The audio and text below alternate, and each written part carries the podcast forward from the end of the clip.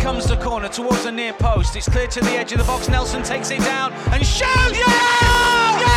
Goal! What it is! Extraordinary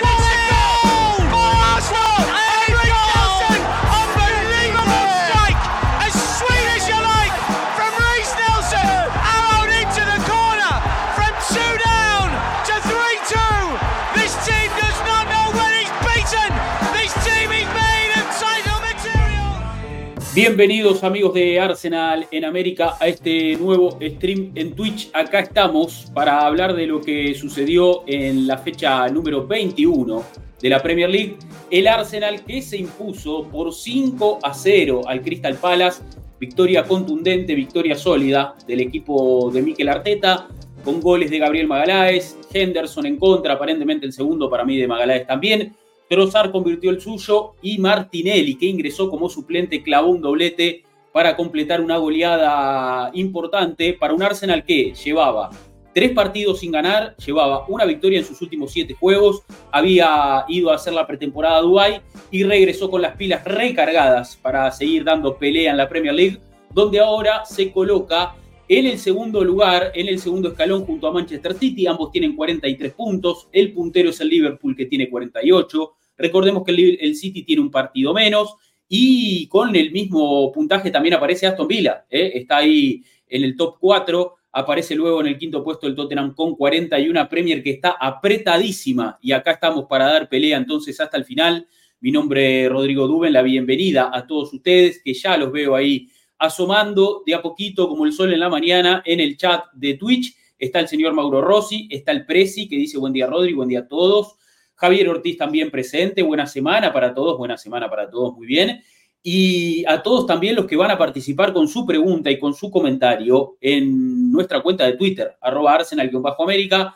Ahí cada lunes, ahí eh, cada domingo, mejor dicho, damos la posibilidad de que ustedes puedan eh, dejar un mensaje, un comentario, una pregunta, bueno, para sumarse a este análisis, para profundizarlo un poco más sobre esta victoria del Arsenal.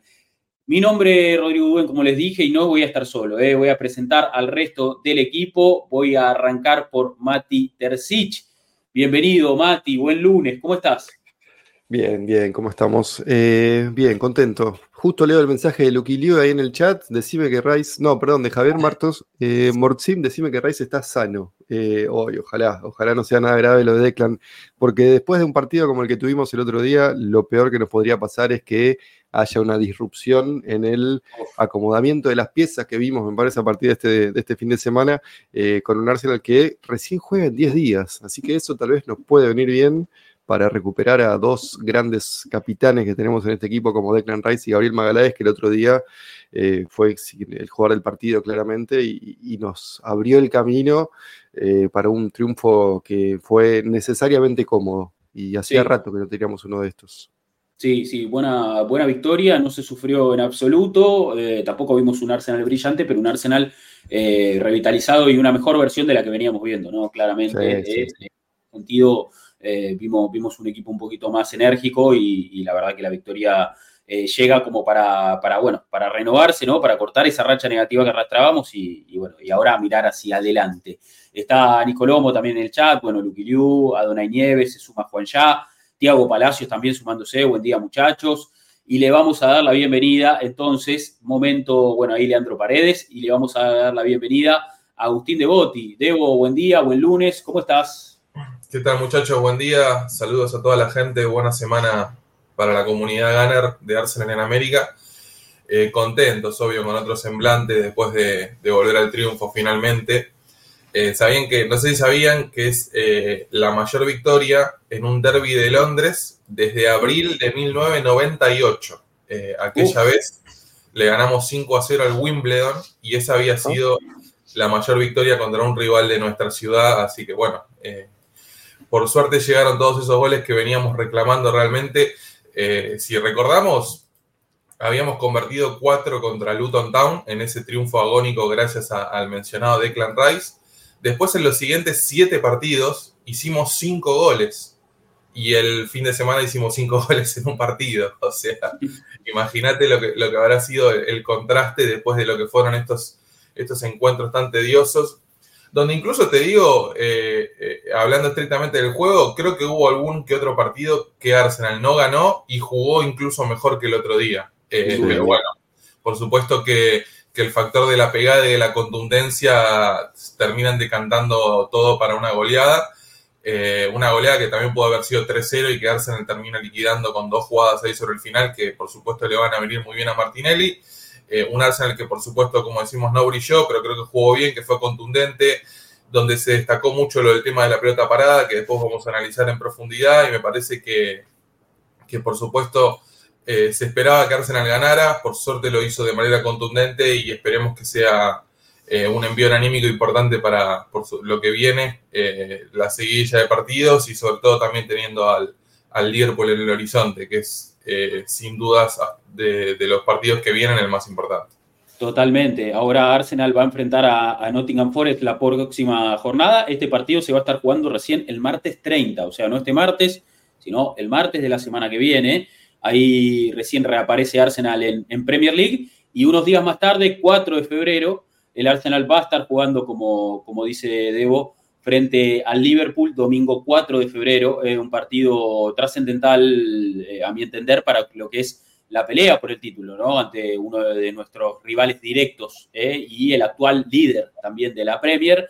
se viene un partido muy importante. Tenemos los antecedentes, lógicamente, del duelo en Anfield por Premier League, que terminó en empate, y la derrota en este año, en el primer partido de este año en, en FA Cup, que, que, bueno, nos vio salir de la competición eh, pero buenas presentaciones del Arsenal ante Liverpool, ¿por qué no pensar que, puede llegar eh, una victoria? Hemos, le hemos ganado al Liverpool en el Emirates en la, última temporada, también por Premier League, o sea, no, no, estamos pidiendo nada eh, que no haya sucedido en el último tiempo. Creo que este equipo está capacitado para hacerlo y ese partido va a ser fundamental. Pero bueno, previamente vendrá Nottingham Forest y estamos acá también para hablar del triunfo de, de, Crystal Palace. Eh, saludamos ahí a, a Rúa Carola, eh, que se hace su primera intervención en este chat. Bienvenido, bienvenido.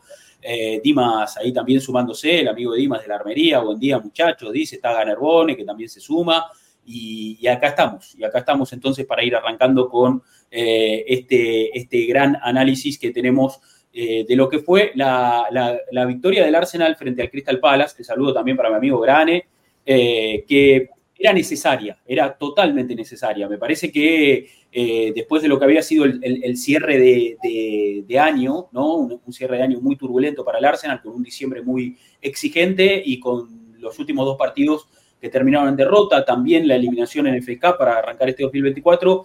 El equipo ahí necesitó una pausa que llegó en el momento justo indicado, fue a hacer una pretemporada a Dubái y bueno, volvió renovado. Se nota que eh, el equipo recuperó un poco de sensaciones, ¿no? Eh, desde, lo, desde lo anímico, desde lo emocional, también desde lo físico, ¿no? Algunos jugadores que, que, venían. Había muchos eh, rendimientos individuales muy bajos en Arsenal, lo que hacía que también el, funcionamiento colectivo se, se haya resentido un poco. El equipo no estaba en su mejor versión. Vimos ante Palas que hay que decirlo, es un equipo muy limitado también, ¿no? Eh, tampoco eh, enfrentamos un gran rival, pero vimos ante Palas una mejoría, ¿no? Muchos jugadores y eso hizo también que, a, nivel funcionamiento, ¿no? A nivel sistema, veamos también una, una, mejor versión, ¿no? De este Arsenal que, bueno, ganó, ganó 5 a 0 en una fecha 21 de la Premier que se jugó en dos mitades, ¿eh? porque recuerden que la semana pasada se jugaron la mitad de los partidos y este fin de semana se jugó la otra mitad, así que, eh, ¿por qué no, como siempre, empezar hablando de lo que es esta jornada de Premier que tuvo la presentación del puntero, nada más y nada menos, ahora ya vamos a llegar, pero vamos a, empezar entonces eh, hablando un poquito de la Premier League como hacemos siempre. Eh, bueno, el sábado lógicamente jugó el Arsenal, estuvo también la victoria de Brentford 3 a 2 frente a Nottingham Forest, con el regreso de tu pollo, Debo, de, con el regreso de eh, Iván Toni, que hizo un golazo y que volvió renovado, volvió con mucha gana de, empezar a, inflar redes, parece. Sí, eh, paradójicamente eh, volvió con un gol de tiro libre y el último gol de tiro libre en Premier lo había hecho él antes de la sanción. O sea, imagínate lo, que habrá sido ese, lapso con, lo complicado que es convertir de pelota parada Sí, muy contento por, por Iván, realmente se, se, lo merece, más allá de sus problemas eh, fuera de las canchas, que ya son de público conocimiento, me, me puso muy contento por él y por supuesto es un futbolista al cual hay que seguir su evolución porque claramente parte como uno de los candidatos en una lista bastante larga, te diría, para ser el 9 del Arsenal en la temporada que viene.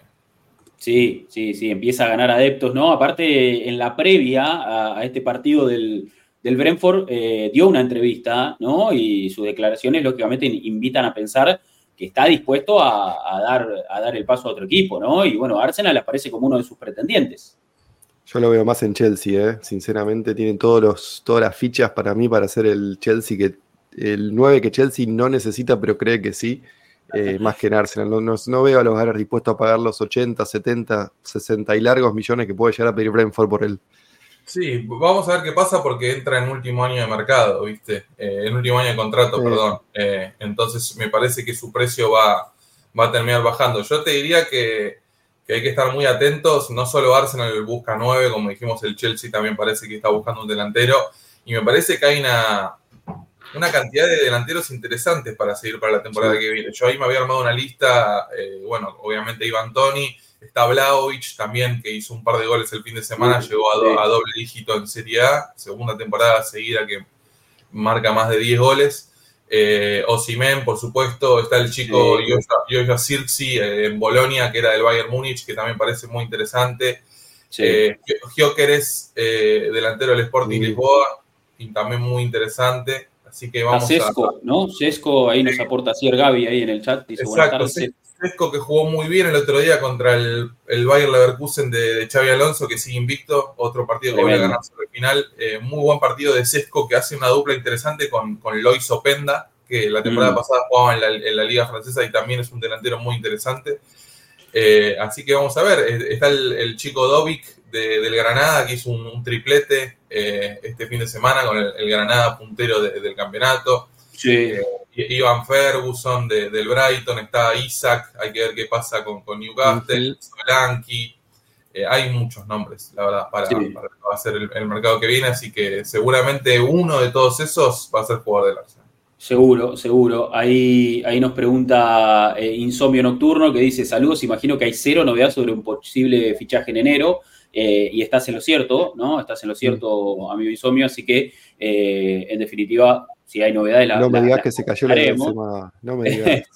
eh, tenemos, tenemos, que, tenemos que estar atentos. Y es cierto eso de ahí que apunta Nicolomo, ya que estamos hablando justamente de fichajes y que mencionamos el partido de Leipzig con, con Leverkusen, aparentemente hay una información de un portal que es HITC Fútbol, no, no, no es tampoco una fuente tampoco muy confiable, pero dice que hay, hubo scouts del Arsenal en el partido entre el Bayern Leverkusen y el Leipzig para ver a Xavi Simons, Openda, Frimpong y Ezequiel Palacios. Esos son los nombres que apunta, no, no, no, se nombra Sesco, pero bueno, los otros son bastante interesantes, los otros cuatro, ¿no? Dos del Leipzig, Xavi Simons y Openda, y Frimpong y Palacios del, del Leverkusen, ¿no? Ese Palacios me encantaría. Eh, sí, me encantaría. Sí.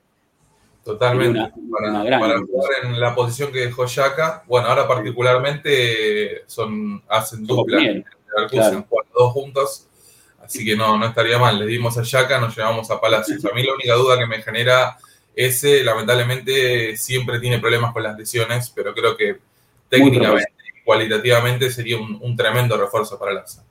Sí, muy, muy propenso a lesionarse, sí, totalmente. Eh, a ver, bueno, para hablar de la fecha de la Premier League, como dijimos, eh, gran victoria del Brentford 3 a 2, ¿no? Donde, donde convirtió Tony. Este, este domingo también hubo partidos, empate entre Sheffield United y West Ham, eh, empate, empate 2 a 2, y la victoria de un Liverpool que eh, goleó 4 a 0 al Bournemouth, en un partido donde tampoco el resultado refleja tanto lo que fue el desarrollo me parece que Bournemouth supo, ¿no? Eh, dar pelea hasta cierto punto. Después Liverpool llega a un momento donde se encienden los de arriba y se le caen los goles en los bolsillos, sinceramente. Eh, doblete de Diogo Jota, que reemplazó de la mejor manera a, a Salah.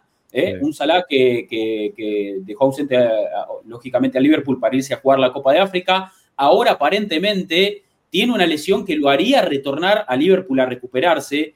Eh, es, a ver, vamos, para, para, acomodar un poco esta data, porque se va Salah a jugar la Copa África, ¿no? Con eh, su selección, con Egipto, deja al Liverpool diezmado, se habló lógicamente mucho de la ausencia de Salah en el Liverpool. El equipo de club tiene recursos, ¿no? Vimos convertir un doblete a Darwin que se destapó y que quizás ahora ¿no? empiece a estar más fino de cara Hemos visto también convertir un, eh, doblete a Diego que es un jugador que, no, que no es titular, pero que siempre eh, responde, ¿no? Y a esto hay que sumarle eh, poder ofensivo que, te dan jugadores como, como ¿no? Como Luis Díaz. El Liverpool arriba está sobrado.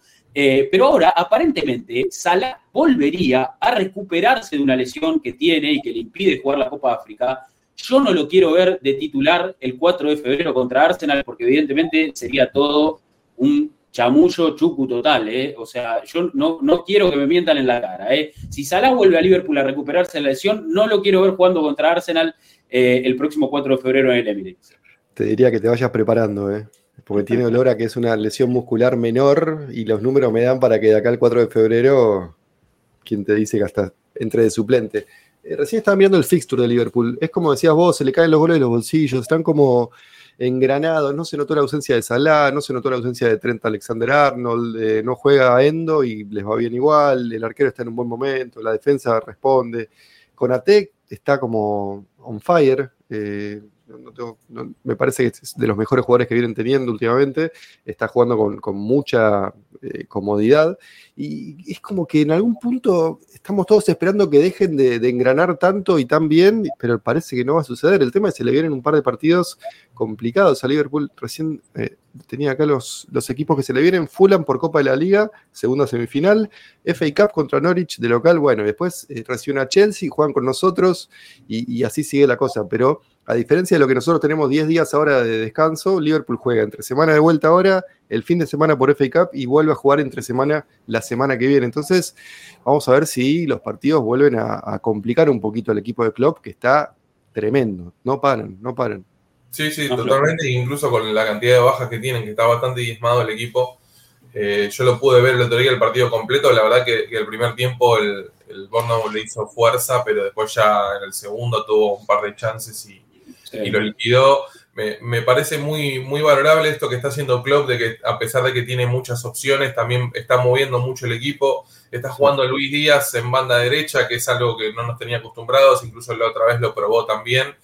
Eh, el otro día se podría sospechar, bueno, que, iba a entrar Diego Jota, pero termina entrando de nueve y está jugando Darwin Núñez por izquierda, que también lo está haciendo muy bien.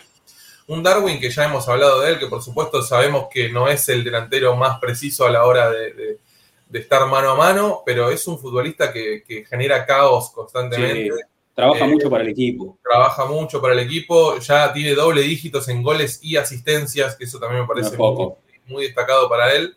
Eh, creo que tiene 10 y 10 y bueno, jugando ahí por banda eh, siempre genera, aunque no convierta, él, se hace presente, es un, un, futbolista muy molesto, muy del estilo de club, muy intenso y creo que claramente están pudiendo sobrellevar la, baja de Salah de, gran manera. Vamos a ver ahora con esta seguilla de partidos. Vamos a ver qué pasa con esto de, de Salah también. Eh, yo ah, realmente no entiendo cómo termina apareciendo una Copa África, una Copa Asia en el medio de una temporada para que después un jugador, figura de su equipo, también, o sea, ante una lesión se termine volviendo, porque incluso también están especulando con que si Egipto accede a cuartos, semifinales, Salah pueda volver para intentar volver a jugar. Es todo muy extraño, la verdad, realmente. y me sorprende mucho que la mayor figura de su selección eh, se comporte de esta manera. creo que estará, por supuesto, consensuado entre el cuerpo médico de Liverpool y el cuerpo médico de eh, pero bueno, me llama la atención. Sí, a ver, es súper llamativo, Debo. Pero uno, uno lo pone a escala, no sé, Salah es Messi en Egipto. Y si Messi decide ir a Miami a, tratar de, dos semanas de una lesión, de repente Argentina llega a una final y quiere volver a jugar, ¿qué le vas a decir que no? O sea, uno trata de trazar ese paralelismo como para entender la dimensión que tiene Salah en Egipto y las licencias que se puede tomar. Lo que sí es muy poco serio, ahí me parece que coincidimos todos, no tiene, o sea, no tiene ningún tipo de sentido que vuelva a Liverpool a ver qué pasa con Egipto y si Egipto está por jugar instancias finales, bueno, vuelvo a, jugar con mi, con mi selección. Bueno, el que, el que puede, puede, ¿no? En definitiva.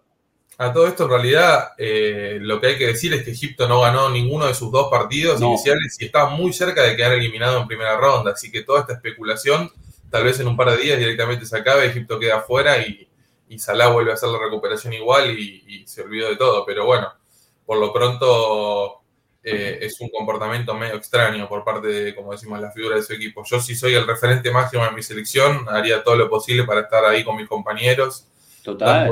apoyo moral y, estando presente en un torneo que claramente Egipto no solo es el campeón defensor, sino que era un gran candidato para repetir el título. Total, totalmente, coincido. Eh, le mandamos un saludo ahí al amigo Orly Z69, dice saludos Rodri Debo Mati desde Brasil, partido de los que necesitamos con mucha contundencia, solo faltó un gol de Gaby Jesús, dice, eh, que bueno, que dio... ¿Eh? Y de, y ¿no? Y de, sí, sí, tuvimos minutos de Midrow tuvimos minutos de y vamos a charlar de eso, lógicamente. Eh, pero bueno, en definitiva, para cerrar un poquito el concepto de Liverpool, eh, ganó muy, muy, muy contundentemente en el día de ayer 4-0 Bournemouth, se afirma en la cima, es el, puntero del, campeonato ¿no? Con, 48 unidades. Ahí tenemos también arriba la, tabla de posiciones. Y un Liverpool que supo, a ver, reinventarse, ¿no? Eh, creo que, después de una muy mala temporada, la temporada pasada, y más allá de, ser un equipo que tiene muchas bajas, actualmente no hay Nico nos daba la lista en el chat, Nicolomo nos pone, ¿no? Salah, Robertson, Alexander Arnold, Soboslai, Endo, Mati, muchos jugadores de baja de Liverpool que, que son titulares en este equipo, pero también han crecido eh, los, los, refuerzos y los que ingresaron como reemplazos, ¿no? Oh, Joe Gómez parece Roberto Carlos, eh, está jugando en un nivel altísimo, eh, los del medio, McAllister, un futbolista del carajo que, se adaptó a la perfección a lo que, a lo que Klopp le pide. Eh, los de arriba siguen siendo unas máquinas. Entonces, evidentemente, eh, Klopp, eh, que hizo una gran gestión para construir este plantel, ¿no? lógicamente apoyado por inversiones, ha sacado adelante un equipo que la temporada pasada tuvo una crisis, clasificó muy, muy ajustadamente a Europa League y esta temporada, mira dónde está, en la, en la cima y parece que va a estar difícil bajarlo, ¿eh? parece que va a estar muy difícil bajarlo. Y el tema de Europa League, justo estaba buscando eso. ¿Cuándo les toca volver? Porque en el fixture que tengo acá no lo encuentro. Eh, eh, eh. A ver, ya chequeamos. Sí, sí, sí, sí. No estoy encontrando. Estoy. porque clasificaron ellos. El tema es que clasificaron primeros. Sí. No sé si estará hecho el sorteo igual, ¿eh? Lo que, si primeros, tienen que esperar los 16 sábados. Claro, tienen que esperar una ronda todavía. Falta una ronda que ellos no juegan. Por eso todavía no está el. Claro. Exacto, ahí va. Por justo estaba pensando eso, no me acordaba bien, pero sí, ojo, digo, están en semifinal de Copa de la Liga, que probablemente clasifican a la final. Van a avanzar para mí en, en FA Cup porque juegan contra Norwich de local. Eh, se les viene en un mes más o menos, porque estamos hablando de mediados de febrero, fines de febrero, que se viene el regreso de las competiciones europeas. Ojo con Liverpool ahí también, digo, son tres, cuatro competiciones que tienen que manejar, ojo ahí. Eh, no es que me estoy agarrando de pequeños detalles para rezarle a, una caída de Liverpool, pero se viene un momento difícil. Totalmente, y si siguen, a ver, si no recuperan jugadores, recién dimos la lista de bajas, eh, bueno, eh, no quita que, no, que son un equipazo y que, tienen plantel para pelear todo. Y si quieren ganar la Premier, la Europa League, pueden ganar todo. Este equipo realmente puede ganar todo. Pero bueno, ojalá que, se les complique un poquito ahí en el, en el, tránsito, como para también nosotros poder aprovechar, ¿no? Eh, lógicamente en esta, en esta pelea por el título de una Premier League que todavía no cerró su fecha 21, una fecha 21 extensísima. Fíjate que arrancó el 12 de enero esto estamos a 22, todavía eh, se están jugando partidos de, esta jornada. Brighton y Wolverhampton van a estar cerrando entonces la fecha en el día de hoy. Hoy lunes van a estar enfrentándose para, cerrar la jornada. ¿eh? Partido que lógicamente no, va a cambiar mucho la dinámica de las posiciones, sobre todo en la parte alta, pero que, interesante para, poder seguir eh, la acción de la, de la, de la Premier League. Eh, bien, eh, analizado un poquito entonces el contexto ¿no? de, lo que es Star Premier, hay que hablar de la presentación del Arsenal. A ver, como decíamos un poco en la apertura, para los que recién se están sumando eh, y le damos la bienvenida, un Arsenal que antes de jugar este partido con Crystal Palace venía de una mini crisis, ¿no? Había cerrado el 2023 muy mal, un diciembre muy exigente, con ocho partidos, visita a Villa Park, visita a Anfield, partido de Champions, de visitante en, Países Bajos, y medio que se fue quedando sin nafta el equipo en algún punto, ¿no? Plantel también diezmado por lesiones, por bajas y demás. Eh, pierde los últimos dos partidos con West Ham eh, en una mejor versión que con Fulham. La verdad que en Craven Cottage el equipo dio pena, jugó muy mal, el peor partido del año, dijo Arteta en aquel momento.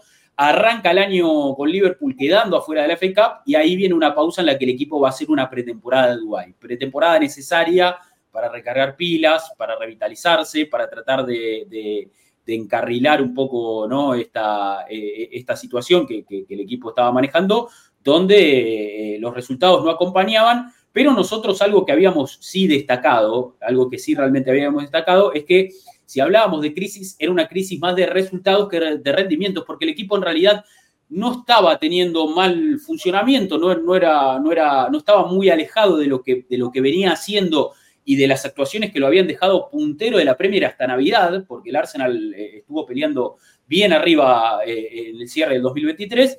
Entonces necesitábamos, decíamos nosotros, un poquito más de frescura, ¿no? Individualmente, recuperar un poco de piernas y tratar de ver una mejor versión del equipo.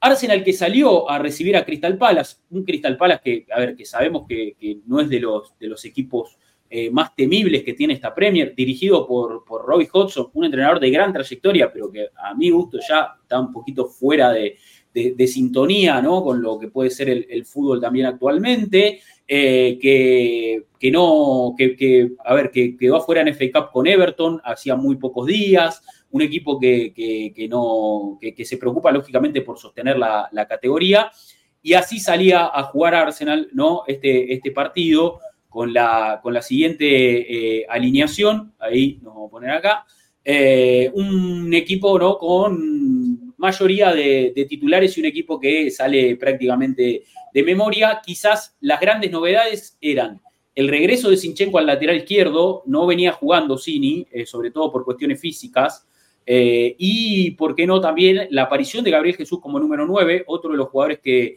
que venía muy corto a nivel físico, y sorprendió Trozar de titular en lugar de, Gabriel Martinelli también, ¿no? Para hablar un poquito de, cómo salió Arsenal a afrontar este, este encuentro.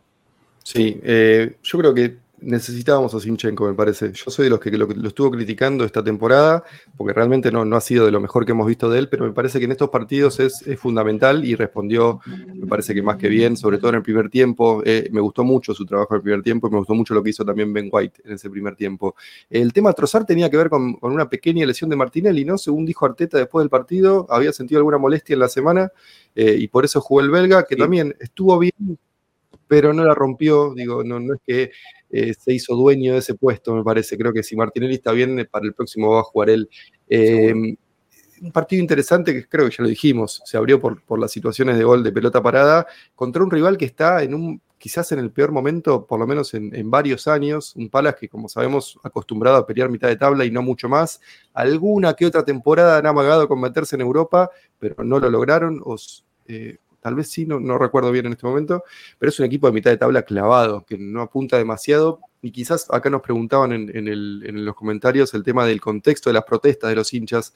Es ah, ese, es un estancamiento, un técnico que, tiene eh, contrato, finaliza a, mitad del año que viene, no está claro cuál es el objetivo del club, no está claro qué quiere el dueño del club con, este, con este equipo, qué están buscando, cuál es el objetivo, están como estancados y están medio apáticos como estuvimos nosotros eh, en, el, cierre del ciclo Wenger, eh, y esa, esa, mala energía creo que se transmite inevitablemente a la cancha, y, te das cuenta, un equipo que tampoco tenía sus mejores jugadores, un par de, lesiones que lo complicaron, eh, y lo nuestro me parece que fue ganar a un equipo inferior que no está en un gran momento, y, lo hicimos como se debe hacer, con muchos goles, como dijo Debo hace un ratito, marcando casi tanto como en los últimos cuatro o cinco partidos, y me quedo con esto que dijo Arteta en los últimos partidos tuvimos eh, momentos en los que jugamos mejor que hoy, pero esto eh, es sobre los goles, esto es sobre meter goles, el deporte dice. Entonces, me parece que es a veces tan fácil como eso, meter los goles, te, aseguras un triunfo, siguiente, que venga el siguiente. Sí, sí, con respecto a lo de las protestas del Palace, lo puedo llegar a entender también porque ellos estuvieron durante muchos años con Roy Hodgson. Roy Hodgson se retira de la actividad, deja de ser entrenador por una cuestión de la edad Crystal Palace apuesta por eh, Patrick Vieira, eh, no termina funcionando de la mejor manera, se va a Patriviera y vuelve Roy Hodgson del retiro para tratar de acomodar un poco la cuestión. Entonces es como que el Palace intentando ir un par de pasos hacia adelante, termina dando un par de pasos hacia atrás, eh, lo puedo llegar a entender también. Eh, quieras o no, o sea, celebro que los hinchas se, expresen y, están en todo su derecho, pero al, al Palace no le da mucho más, para mucho más que esto. Y la verdad que también a día de hoy eh, no hay que dar por sentado quedarse en la Premier porque han habido equipos que también tenían un equipo medianamente aceptable y, y, se tuvieron problemas con el descenso. Me parece que, estar ahí en mitad de tabla para el Palas tampoco está tan mal, pero bueno, por supuesto, cada hincha tiene derecho a, expresar su opinión y ellos sabrán bien por, qué lo están haciendo. Eh, si no les gusta ser un equipo intrascendente, también lo, lo celebro. Por, por, lo pronto, por, por el lado de Arsenal, me parece que que como decimos, tampoco vimos un, equipo brillante, que me parece que es un equipo que hizo lo que tenía que hacer. Eh, sí destaco eh, en la estadística que, el equipo remató 21 veces y de esos 21 remates, 15 eh, vinieron de jugadas en acciones de juego, que en un partido donde realmente lo que más destacó fue la pelota parada, creo que es un, dato alentador y que, demuestra justamente que, que, esta era una faceta que ya habíamos repasado en este programa, que al Arsenal le costaba mucho eh, ser contundente cuando hacía jugadas que no eran de pelota parada. Me parece que en ese sentido el otro día vimos una, una fluidez notable en, el sentido del equipo, ayudado por supuesto por el, por el contexto de un Palace que, después lo veremos bien, no terminó defendiendo de gran manera, pero me parece que, que claramente el Arsenal sí tuvo lo necesario para ganar este partido con un gran White y un gran Sinchenko que por supuesto en contextos como este me parece que ayuda mucho, sobre todo Sinchenko es un partido donde claramente al ucraniano se le tiene que pedir lo del otro día. Cuando vas a tener el 75% de la pelota durante los 90 minutos, vas a ser dominante, te van a generar pocas chances y lo mínimo que espero de Sinchenko es una actuación como era el otro día. Después veremos cuando los partidos vayan subiendo de dificultad si nos puede llegar a dar lo mismo. Eh, esperemos justamente que, que Tomiyasu vuelva a tiempo. Eh, vamos a ver qué pasa con Japón en la, en la Copa Asia porque es un, una variante fundamental, incluso para mí, si no hubiera existido la Copa Asia, creo que Tomiyasu era el número opuesto para jugar contra Liverpool ese partido, porque Arteta se viene decantando por esa opción de tener un futbolista un poquito más que te cubra en ese lado. Vamos a ver qué pasa también con Jorginho. Jorginho me parece que entró muy bien en, el segundo tiempo. Eh, muy sorprendente de, que fue el futbolista que más pases progresivos hizo, eh, incluso habiendo jugado 20 minutos nada más en comparación con sus compañeros. Por supuesto que el partido ya estaba roto cuando él entró, pero no dejo de destacar esta cuestión porque siempre se habla de, y con razón de que Jorginho es un, mediocampista mucho más de control, un mediocampista que, te ordena mucho más la mitad de la cancha. Y bueno, incluso con uno de esos pases llegó el, el último gol de Martinelli, pelota profunda de él de primera para que Gaby defina de gran manera. Sí, sí. Me parece, por lo pronto, como decimos, que, es un partido donde, donde Arsenal hizo lo que tenía que hacer. Eh, es un partido donde Arsenal generó más o menos la misma cantidad de situaciones que venía generando, pero con una, radical diferencia de que las convirtió, que no es un dato para nada menor en comparación con lo que habían sido las últimas fechas. Así que creo que justamente es una victoria contundente, con el arco en cero, con un buen partido de raya. Eh, me parece que hay un montón de circunstancias positivas que, por supuesto terminan eh, consolidando este primer triunfo de Arsenal en un mes eh, y que creo que, puede ser, por supuesto, y esperamos eh, el punto de partida para que se mantenga esta buena racha, para seguir jugando como venimos jugando hasta ahora, pero por lo pronto para, convertir los goles, que por supuesto es la faceta más importante del juego. Sí, sí, totalmente. a ver, creo que un partido que eh, insisto con el tema del contexto porque no, no, deja de ser importante. Me parece que, Arsenal eh, jugaba un poco también contra sí mismo, ¿no? contra, contra sus antecedentes, ¿no? sus, últimos, sus últimas actuaciones, contra, contra estos malos resultados, eh, más, que, más que contra lo que podía venir a ofrecer Palas. y creo que el equipo mostró ¿no? una mejor cara, renovado a, nivel, a nivel mental, a nivel físico, ¿no? y mucho más fresco para poder desarrollar todo esto que, le estamos viendo al Arsenal, sobre todo una gran mejoría en los laterales, esto que marcaba Debo, ¿no? Ben White más fresco, pasando un poco más al ataque, dándole un poquito más de, apoyo a Saka, eh, eh, conectando un poco más con, él ahí en, la banda derecha. Lo mismo Sinchenko invirtiéndose y, siendo un poco el director de orquesta, que es lo que necesitamos cuando, cuando el equipo tiene que progresar, cuando tiene que fluir en ataque, ¿no? Si, si Sinchenko no toma la pelota, recae mucho la, responsabilidad en Odegar y, ahí es donde eh, se empieza a atascar un poco el equipo. Entonces, tener eh, variantes, ¿no? Eh, me parece que le da, le da al, Arsenal esa frescura que, mostró ante Palas y un partido que afortunadamente se abre rápido por, la pelota parada. Y, hablábamos un poquito fuera de aire que hicimos un, un, meet con, con Benito, con Benito Soy de River el otro día, eh, hablando un poquito de Arsenal y, cuando tocó hablar de, Nicolás Jover y la pelota parada, medio que entre los dos nos reímos, nos dimos mucha opinión porque dijimos, bueno, es algo en lo que justamente Arsenal no está eh, tan sólido, ¿no? Porque nos venían convirtiendo muchos goles de córner, porque el equipo tampoco lograba aprovechar esa faceta y justamente llegó este partido con Palas para, para, cerrarnos la boca ¿no? y para demostrarnos que también es una variante que el equipo puede aprovechar. Y hay cifras muy interesantes con respecto a, a, cómo Arsenal aprovecha este, este recurso trabajado por Nicolás Jover, que igualmente cuando uno ve al detalle ¿no? los goles que, convirtió Gabriel Magaláes, para mí los dos, ¿eh? porque el de Henderson que le dan a Henderson, para mí gol de Gabriel ¿qué crees que te diga? ¿Qué, Pero contra? ¿Qué es esa gana de, Creo que la Premier League ahí, sí, sí, creo que ahí la Premier League no, no, no, no estuvo bien, pero bueno, eh, más, allá de eso, gran protagonista Big Gaby, ¿no? Como lo, como lo, lo, mencionó Arteta en la, en la, conferencia de prensa posterior, eh, gran protagonista de, de, los dos primeros goles y me parece que sirvieron al equipo para, para ponerse en ventaja rápido en el marcador, para no tener que entrar en ese embudo o en esa en esa dinámica eh, ¿no? negativa de que va, va corriendo el reloj, los goles no llegan, porque eso es un poco también lo, que pasó en las presentaciones en las que el Arsenal no tuvo, no tuvo buenas, eh, buenas eh, resultados más que, más que presentaciones.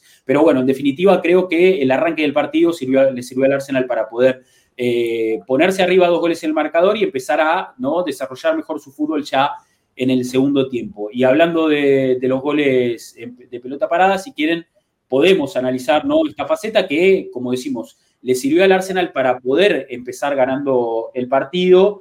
Eh, un Nicolás Jover muy protagonista porque cada vez que el equipo tiene un córner a favor, córners en contra creo también, el tipo va y se para, ¿no? Se para eh, en la línea de Cali al lado de Arteta como, como tomando un poco ¿no? el, protagonismo de la situación, claramente es el área que, lo tiene que, lo tiene trabajando, ¿no? Eh, ahí, ahí, lo vemos a, a Jover y vamos a analizar entonces, a ver el análisis este, donde tenemos un poco la distribución en el área, diferente a la que veníamos viendo también en los partidos anteriores, donde Arsenal se agrupaba mucho más en el área chica, ¿no? Acá creo que ocupando más todo el, área y, tomando posición los jugadores en diferentes zonas donde ya los movimientos estaban muy marcados y acá los vamos a ver en, en detenimiento y bien y bien señalados ¿no? por este videoanálisis. Si querés, empecemos por el hecho del pateador, ¿no? Porque eso parece fundamental, porque Trozar venía pateando desde la derecha, Martinelli suele hacerlo cuando es titular, eh, y creo que los dos, tanto Martinelli como Trozar, estaban más o menos eh, no, no, haciendo lo que debían, ¿no? Mucho tiro al primer palo que terminaba siendo despejado, algunos centros más flotaditos, que es lo que no le gusta a Arteta y a Llover, y si vemos cómo la patea Rice, y todos los, tiros, todos los corners que tuvo eh, son muy buenos centros, similares a los de Saca desde la derecha. Eh, pero el laburo de Cortinas es, excelente. Sí, ahí, ahí, lo vemos a trozar, ¿no? Que está bien iluminado, marcándole la cortina, creo que a Andersen y Gabriel Magaláes que gana, gana el segundo palo por Y la pelota cae donde tiene que caer, ¿no? Sí, sí, sí. ¿Cómo se eleva? ¿Qué salto que mete? ¿eh? Yo creo que esto es lo mejor que claramente hace Jover. Eh, son análisis personalizados y acá estamos viendo como un Andersen que claramente debe ser el mejor cabeceador del Crystal Palace termina completamente anulado en, la carrera, porque esto básicamente es más una jugada de básquet que una jugada de fútbol, por eso lo destacamos. Total, totalmente. Y este es el segundo, si no me equivoco, desde la otra, desde la otra banda, lo ejecuta este es el, rebote que casi se le mete a, Henderson. Es verdad, es razón. Pero es la misma dinámica, ¿ven? El, el, trencito de tres, dos en el área chica, uno en el segundo palo, uno en el primero y uno en el rebote. Es como. igualito que del otro lado. Y siempre la pelota que cae pasada del segundo palo para que le ataque Gabriel. y la cortina White al arquero, ¿se acuerdan cuando nos anularon un gol? ¿No, ¿No, fue contra Palas que nos habían anulado un gol porque White lo agarró al arquero, le agarró la mano al arquero en el área chica? No me acuerdo si fue contra Palas. Pero bueno, es el mismo trabajo, pero sin hacer falta lo que está haciendo White. Y está perfecto. Y es, es, el gran maestro de las artes oscuras, Ben White, ¿no? en esa zona siempre, suele ocuparse ahí de, los arqueros, de, los defensores. Otra además de Gabriel Magaláes, ya vamos tres, ¿eh? Un gol y dos muy claritos. Todo en el primer tiempo. y fue la única forma en la que eh, amenazamos en ese primer tiempo. Hay que ser sinceros, digo, nuestra eh, amenaza vino por la pelota parada. A nivel juego, no fue parecido a lo que hicimos contra West Ham, no fue parecido a lo que hicimos en otros partidos, sino que nos costó un poquito más. No, por Pero bueno, la pelota parada de fútbol. Necesitamos que un central nos saque la sequía goleadora. Ahí está el segundo. Este sí es el segundo. De vuelta, que tres alineados. y Anderson ya viene mirando porque, porque todas las pelotas estaban cayendo. por lo que le viene haciendo trozar en las jugadas anteriores. Y ya no sabe si salir, quedarse, si marcar al hombre, si esperar, si achicar y eso te vuelve completamente loco. Total, total. Y ahora otra vez la pelota va a caer al, segundo palo, atacada por, por Gabriel Magaláes, que hizo lo que quiso en el área rival. ¿eh? Hizo lo que quiso. Hizo lo que quiso en el área rival. Es un, ah, y ahí, teníamos esta placa que, que es interesante, ¿no? Eh, con Arsenal como el equipo que más eh, goles tiene de balones detenidos sin contar penales, ¿no? Esa, es la estadística, 13 goles para Arsenal, 11 Everton, 9 Luton, City 9, Tottenham 9, los Wolves 8. ¿eh? Esa te, es la... Te complemento, te complemento este dato particularmente para, para darnos cuenta de realmente la importancia que está teniendo Nicolás Jover, que hay, hay, partidos donde parece pasar desapercibido, pero bueno, quieras o no, uno ve el, el, dato final y está claro que, que, viene funcionando y nos está, nos está haciendo muy bien. O sea, Arsenal es el equipo que más goles de pelota quieta tiene, más goles de córner tiene y más goles de cabeza tiene en todo el torneo. Es, quieras o no, un arma me recuerda mucho al, primer Atlético Madrid de Simeone, que cada pelota parada era medio gol, que le sacaba muchísimo jugo, sobre todo con, con Diego Godín, cuando estaba en su mejor momento. Me recuerda mucho a, ese momento y no, y no, no me parece eh, ilógico teniendo en cuenta que Arteta ha ido incorporando mucho físico, mucha altura a lo largo de estos mercados de pases. Por supuesto, Arsenal tiene un equipo muy poderoso también a nivel... Como Gabriel Magaláes no solo es alto, sino que es muy es un portento físico tremendo. Cuando entra en velocidad es muy difícil de pararlo. Y realmente creo que, que, ahí estamos sacando una diferencia notable y, se está notando claramente el trabajo de, de Jover, que a veces no lo terminamos de, de, ponderar, me parece, como se debe. Nos está dando mucha vida esto realmente. Y como dijo Mati el otro día, gracias a, a, las pelotas paradas personalizadas, es que terminamos abriendo el marcador. Eh, llevamos 11 goles de cabeza en esta Premier, nadie hizo más que, que nosotros en el torneo. El récord de Arsenal es de 17 en la temporada 2016-2017 Así que vamos a ver si, llegamos a ese número, porque realmente está siendo un factor fundamental para, que podamos marcar ventaja y para que el otro día, a pesar de que por supuesto el panorama fue favorable y después vamos a ver bien un poco más en profundidad con el análisis táctico, eh, creo que, que, es un aspecto clave para que podamos haber abierto el marcador, ponernos en ventaja y encaminar un partido que, que, seguramente Arsenal hubiera ganado igual, pero no, no sé si con el mismo desarrollo si no, si no se hubiera dado con estos goles de pelota parada. No, claro, y a ver, insisto con esto que, marcábamos recién y lo veíamos en imágenes, em, la distribución ¿no? en el área de los jugadores y la ocupación de espacio fue diferente a lo que veníamos viendo y también los envíos. Estábamos viendo mucho centro de Arsenal al primer palo, centros que se quedaban cortos, centros que no terminaban en nada, y esta vez vimos una buena ejecución de esos movimientos, la aparición de Gabriel Magaláes por el segundo palo y esos centros pasados que cayeron perfectos, tanto los que ejecutó Rice como los que, ejecutó Saka, que le sirvieron al Arsenal para irse al descanso frente al Crystal Palace ganando 2 a 0 y ya después en el segundo tiempo eh, jugar mucho más, más tranquilo porque el resultado estaba, estaba lógicamente a, favor y es un arma que Arsenal debería aprovechar, ¿no? Eh, la estadística es clara, Arsenal es el equipo que que más eh, goles tiene de balones detenidos, excluyendo penales, con 13, le sigue el Everton con 11, y esto que decía Debo, más goles de cabeza también, o sea, es un equipo que evidentemente tiene los recursos hay que tratar de aprovecharlos al máximo, ¿no? Porque evidentemente cuando jugás sobre todo ante equipos como el Palace que juegan al bloque bajo,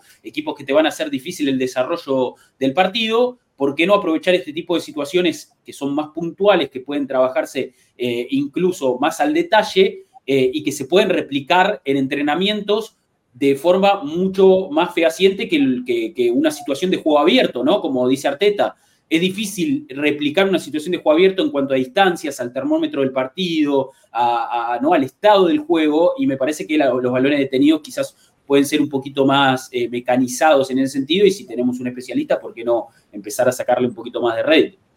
Y lo que decías vos, Rodri, somos un equipo grande. Cuando patea saca desde la derecha tenés a Rice, White, Saliva, Gabriel, Kai Havertz, cinco tipos que miden más de un metro noventa.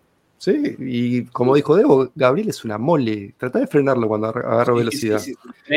Ahora necesitamos un par de horas de cabeza de saliva y listo, ya está. Pasa a ser el mejor central del mundo, lo único que nos falta. Creo que Arteta dijo algo por el estilo en la conferencia o hablando después del partido. Hay un par de jugadores que podrían estar dando un poquito más por ahí. Saliva, uno de ellos. Sí, sí, sí. Cuando le preguntaron por Gabriel, dijo, sí, es un animal y, es un gran recurso que tenemos, pero no, no dejó fuera al resto, ¿no? Dijo, Saliva también podría hacerlo, podría ser cualquiera de los de los que ocupan el área, bueno, evidentemente hay, hay, hay, hay material, sin duda, sí, sin duda que hay. Que hay y vino bien Dubai en ese sentido, claramente. Tiempo para eh, lo que me llamó la atención también, Mati, fue que Arteta en la conferencia de prensa posterior siempre, ¿no? Eh, eh, siempre hay una, alguna meadita y, en, sus, en, sus, respuestas, pero le preguntaron sobre la pelota parada y la pretemporada. Dijo, bueno, mira, casualmente es eh, de lo que menos trabajamos, dijo Arteta, como diciendo, no es que tampoco pero, pero bueno, lo dijo así como, como ahí, como al pasar, como para decir, no, no, tampoco es que lo, ensayamos tanto. Yo creo que estuvo muy es bien. Mentiroso, es un gran mentiroso, Miquel. No le creo en nada de lo que dice en, público. Aprendió bien de Wenger, ¿no? Sí. sí. y de Guardiola también, ¿no? Otro de los grandes, de los grandes eh, oradores. Bien, eh, Arsenal sale mucho más tranquilo al segundo tiempo, ¿no? Después de convertir dos goles y convierte rápido el gol de Trozar, que es, una gran, es un gran contraataque que empieza con una muy buena distribución de raya, ¿eh? porque ahí cortó bien un centro, salió rápido eh, y me parece que muy buenos los movimientos de Gabriel Jesús, eh, Trozar que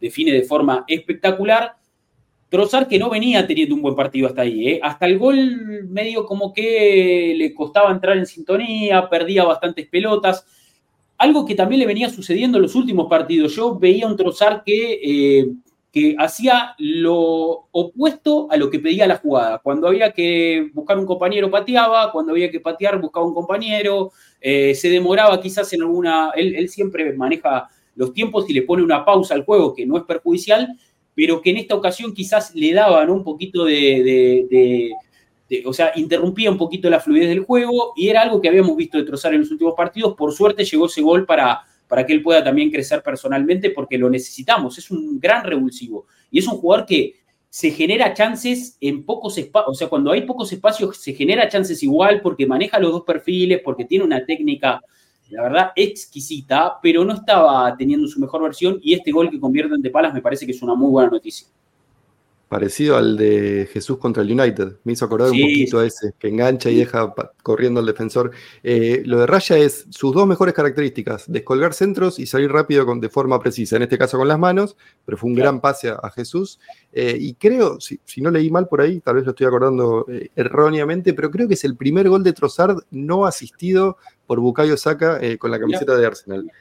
porque hasta ahora venían siendo todos asistidos por, por nuestro, nuestra joya de las inferiores no sé, está raro el tema Trozar. Yo lo, lo noto en un bajón eh, y creo que este gol lo, necesitaba y espero que le venga bien, porque lo necesitamos como equipo él también. Eh, yo ya creo que abandoné un poquito la idea de que sea nuestro suplente de Kai, eh, prefiero a Smith Rowe ahí, claramente, pero creo que nos puede venir bien en esta segunda parte de la temporada. Lo vamos a, lo vamos a necesitar y, creo que tiene que ser importante tiene gol, define bien, hay que aprovechar esa característica también. Yo eh, la verdad me parece que, le termino dando mérito a Trozar también porque es un futbolista que nunca, desde que llegó, se terminó de asentar como titular. También a veces es muy difícil, ¿viste? No, no tener mm. tu lugar asegurado. Incluso también le, doy eh, la misma ventaja que, le doy a Havertz cuando lo analizo porque ha jugado en muchas posiciones, y quieras o no, cuando te piden muchas posiciones, muchas funciones dentro de un mismo equipo, también se vuelve difícil. Trozar ha jugado en el mediocampo, ha jugado como extremo como el otro día, ha jugado de falso 9 también. Entonces siento que, que su polivalencia nos termina sirviendo. Eh, no sé si le vamos a poder sacar todo el jugo necesario. No sé cuánto tiempo va a estar Trozar en este plantel, pero por lo pronto hay que tratar de, como decimos, de utilizar su, su buena pegada, su capacidad para convertir, eh, más en un partido como el otro día que necesitábamos eh, cambiar absolutamente esa racha de, no poder anotar. Así que me alegra mucho por él eh, y bueno, sobre todo también por lo de lo que fue el partido de Martinelli que termina entrando como revulsivo, como un revulsivo real, realmente teniendo impacto, marcando dos goles. hacía mucho que no veíamos esto de que Arsenal pudiera marcar tanta diferencia con un suplente y le vino muy bien a Martinelli, que no está claramente en su mejor momento futbolístico, anímico, que haya entrado, que haya podido marcar la diferencia, marcar ese par de goles y que, se haya podido sentenciar el partido de esa forma. Sí, sí, ahí. le ponías la 14 a Martinelli y te confundís. ¿eh? sí, vibra, vibras de Henry, vibras de Henry en esa definición con el cuerpo bien inclinado. Dice ahí Gabo Ponce en el chat de Twitch, dice, esperemos que Trozar sea nuestro Diego J. Me gusta, me gusta esa, ese paralelismo. Me gusta, me gusta ese paralelismo. Eh, Nico Aporta, que dice que es nuestro mejor definidor. Eh, tiene mucho talento, tiene mucho talento y es un gran futbolista y creo que eh, él, también, como dice Debo, tiene esa ansiedad por jugar, por saber de qué va a jugar, por tratar de ganarse un puesto, porque recuerden que al principio de esta temporada había salido esa información de que él, un poco que lo encaró Arteta, le dijo, bueno, che, mirá que o sea, estoy para jugar y, y Arteta le dijo, bueno, tranquilo que estamos empezando y va a haber muchas competencias y vas a tener tu, espacio. Eh, y evidentemente está empezando a tener más minutos, eh, pero con altibajos, ¿no? Porque pasamos de un trozar que había hecho un gol en Stamford Bridge para patar al Chelsea con un gran ingreso revulsivo a un trozar también que en los últimos partidos, teniendo un poco más de protagonismo, no había brindado nada o no, no había logrado cambiar la dinámica del juego. Entonces, él también necesita sentarse un poquito en ese sentido. Y este gol, que, la verdad que fue un verdadero golazo, vibras de Osi la Ludogorets también, ¿eh? también. desparramando un defensor. Eh, la verdad que viene, le viene bien a, Leo para, poder ganar confianza y para sentirse importante y para sentir que, puede ser determinante siempre que nuestros delanteros conviertan, y esto es un poco lo que siempre hablamos, esta distribución de los goles, es importante para que todos también estén en sintonía con el gol, justamente. Eh, y, porque los necesitamos a todos, porque nosotros no tenemos ni a Haaland, ni a Salah, ni, ni, al, goleador que más te guste del mundo. O sea, y tenemos que tener a todos eh, conectados con lo que es eh, eh, el gol, ¿no? Tenemos que tener delanteros que, puedan, cualquiera poder encargarse de, la función de, meter un gol, que es la que te va a dar el partido, ¿no? La que te va a llevar a ganar el partido. Sí, si repasás la lista de los goleadores en Premier, tenemos a Saka con 6, Enketia con 5, Odegar con 4, Martinelli con 4, Trozar con 4, Havers con 4, Jesús con 3 y Rice con 3. No son cifras asombrosas, pero habla de que claramente eh, eh, reafirma eh, este concepto que decimos de que Arsenal diversifica sus goles. Está claro que necesitamos mayor cantidad de cada uno de los intérpretes, pero, pero la idea está clara. No, los goles no se concentran en un solo futbolista, se, se separan y hasta ahora creo que es una, una característica que hemos visto desde que el Arsenal Atleta pelea el campeonato hasta hoy, me parece que, que, es algo que no se va a modificar, salvo que el próximo mercado tengamos un 9 de referencia, me parece que esta, esta dinámica va a continuar como está. Totalmente, totalmente. Y después, bueno, ahí, a ver, sobre el final del partido, eh, hemos visto varios cambios, algunos por necesidad, ¿no? Como, como la, eh, salida de, Rice, que aparentemente salió diciendo Hami, Hami, ¿no? Por, por, mm. por, el hamstring, que es como el isquiotibial, el músculo este que está atrás de la, la, parte, la parte posterior de la pierna, supuestamente sintió un tirón. Arteta dijo después que, no, no, estaba muy al tanto de qué era, cuál era la dolencia y el músculo, pero que iban a, tratar de, después de, hacerle exámenes y demás para, para, ver, para descartar que sea algo grave. Yo dudo que sea algo grave.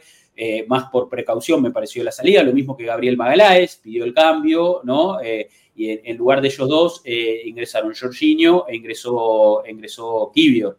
Eh, pero también vimos cambios para refrescar piernas, ¿no? Porque, a ver, Havertz no necesitaba salir eh, y entró Smith Rowe, que es una gran noticia, ahora ya vamos a hablar de él. Eh, lo mismo con Trossard y Martinelli, ¿no? Un cambio también por una cuestión de puesto por puesto para tratar de, dosificar un poco los esfuerzos, ¿no?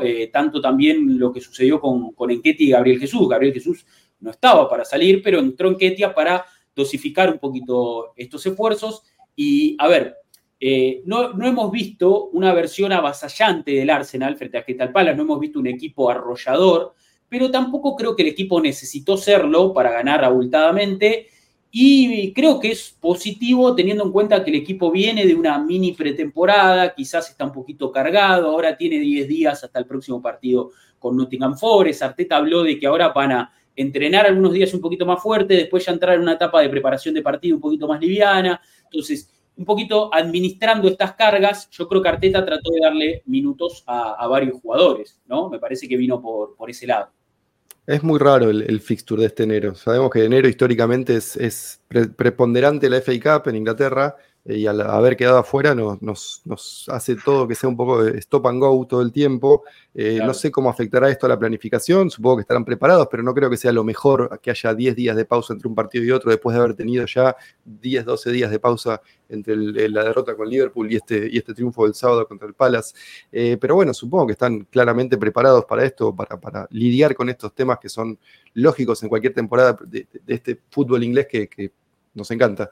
Em, pero el tema de, de, Trossard y de, los ingresos, yo quizás lo tomé más por el lado de darle minutos, darles minutos a jugadores que necesitaban los minutos más que hacer descansar a Havertz o hacer descansar a Jesús. Eh, quizás eh, el tema que, estuvo dando vueltas en estas horas es el por qué Saca no salió. Bueno, esto que estoy diciendo, faltan 10 días para el próximo partido y quizás Saca está 100% físicamente, se recuperó de todas sus dolencias en estos días en Dubái y estaba para jugar todo el partido. Y además Saca regula solo, eh, no jugó al 100% todo el segundo tiempo, por ejemplo. Estábamos tranquilos, Saca regula, tiene esa capacidad de hacerlo, me quedo tranquilo, pero sí está bueno que descanse Jesús, descanse Rice, descanse Havertz, más que nada también que tengan minutos Smith Rowe, que tengan minutos Martinelli, que tengan minutos eh, en Ketia, que estén como con ritmo para jugar, Jorginho, Kivior incluso. Digo, está bueno, necesitas a todo el plantel.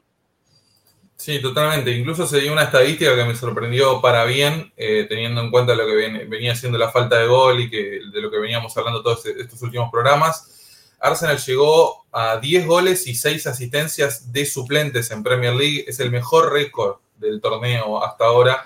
Eh, bueno, si tenemos en cuenta que de los últimos dos goles los hizo un suplente y las dos asistencias son de suplentes también, porque la primera es de Enqueti y la segunda es de Jorginho también. Así que en ese sentido el impacto me parece sorpresivo, eh, positivo. Eh, realmente no, no, me esperaba.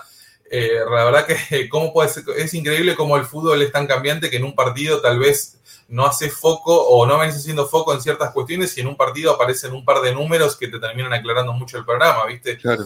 Eh, no veníamos hablando tanto de Nicolás Hover, se suma todo esto de la pelota parada, de que Arsenal es el mejor en esa faceta. Y después lo del tema de los aportes de los suplentes, la verdad que está, que está siendo muy interesante. Y sobre todo lo de la cuestión de Martinelli, que tenemos para repasar su, su partido. Eh, me parece lo más importante realmente porque es un, era el gran futbolista a recuperar, sobre todo los de arriba. Eh, Jesús todavía no pudo volver a convertir, pero me parece que estaba jugando un poquito mejor, estaba aportando un poco más. Sí, venía más limitado. Y en ese sentido, realmente poder utilizarlo, como dijimos el otro día, como un arma de revulsivo para cambiar el segundo tiempo, esto de tenerlo para enfrentar a, los defensores cansados en el segundo tiempo, me parece que a él le viene muy bien. Eh, quieras o no, cuando el Crystal Palace tuvo que arriesgar un poco más para tratar de ir a buscar el resultado, se dio esta situación de que Arsenal pudo lastimar con las transiciones y me parece que ahí eh, Martinelli es un maestro en ese sentido. Cuando Arsenal puede salir rápido, pueden eh, encaminar tres o cuatro toques para llegar al área y dejarlo ahí a Martinelli en situación de gol, entrando por el vértice izquierdo del área me parece que es su posición soñada y es donde claramente lo vamos a ver marcar más ventaja. Sí, sí, dice el Gu ahí en el chat, dice ese dato me encanta, el aporte de los suplentes es vital, aporta Dimas, también ahí en el chat dice febrero y abril son meses claves, ahí es lo que hay que estar fuertes, justamente en esos dos perdimos la liga pasada.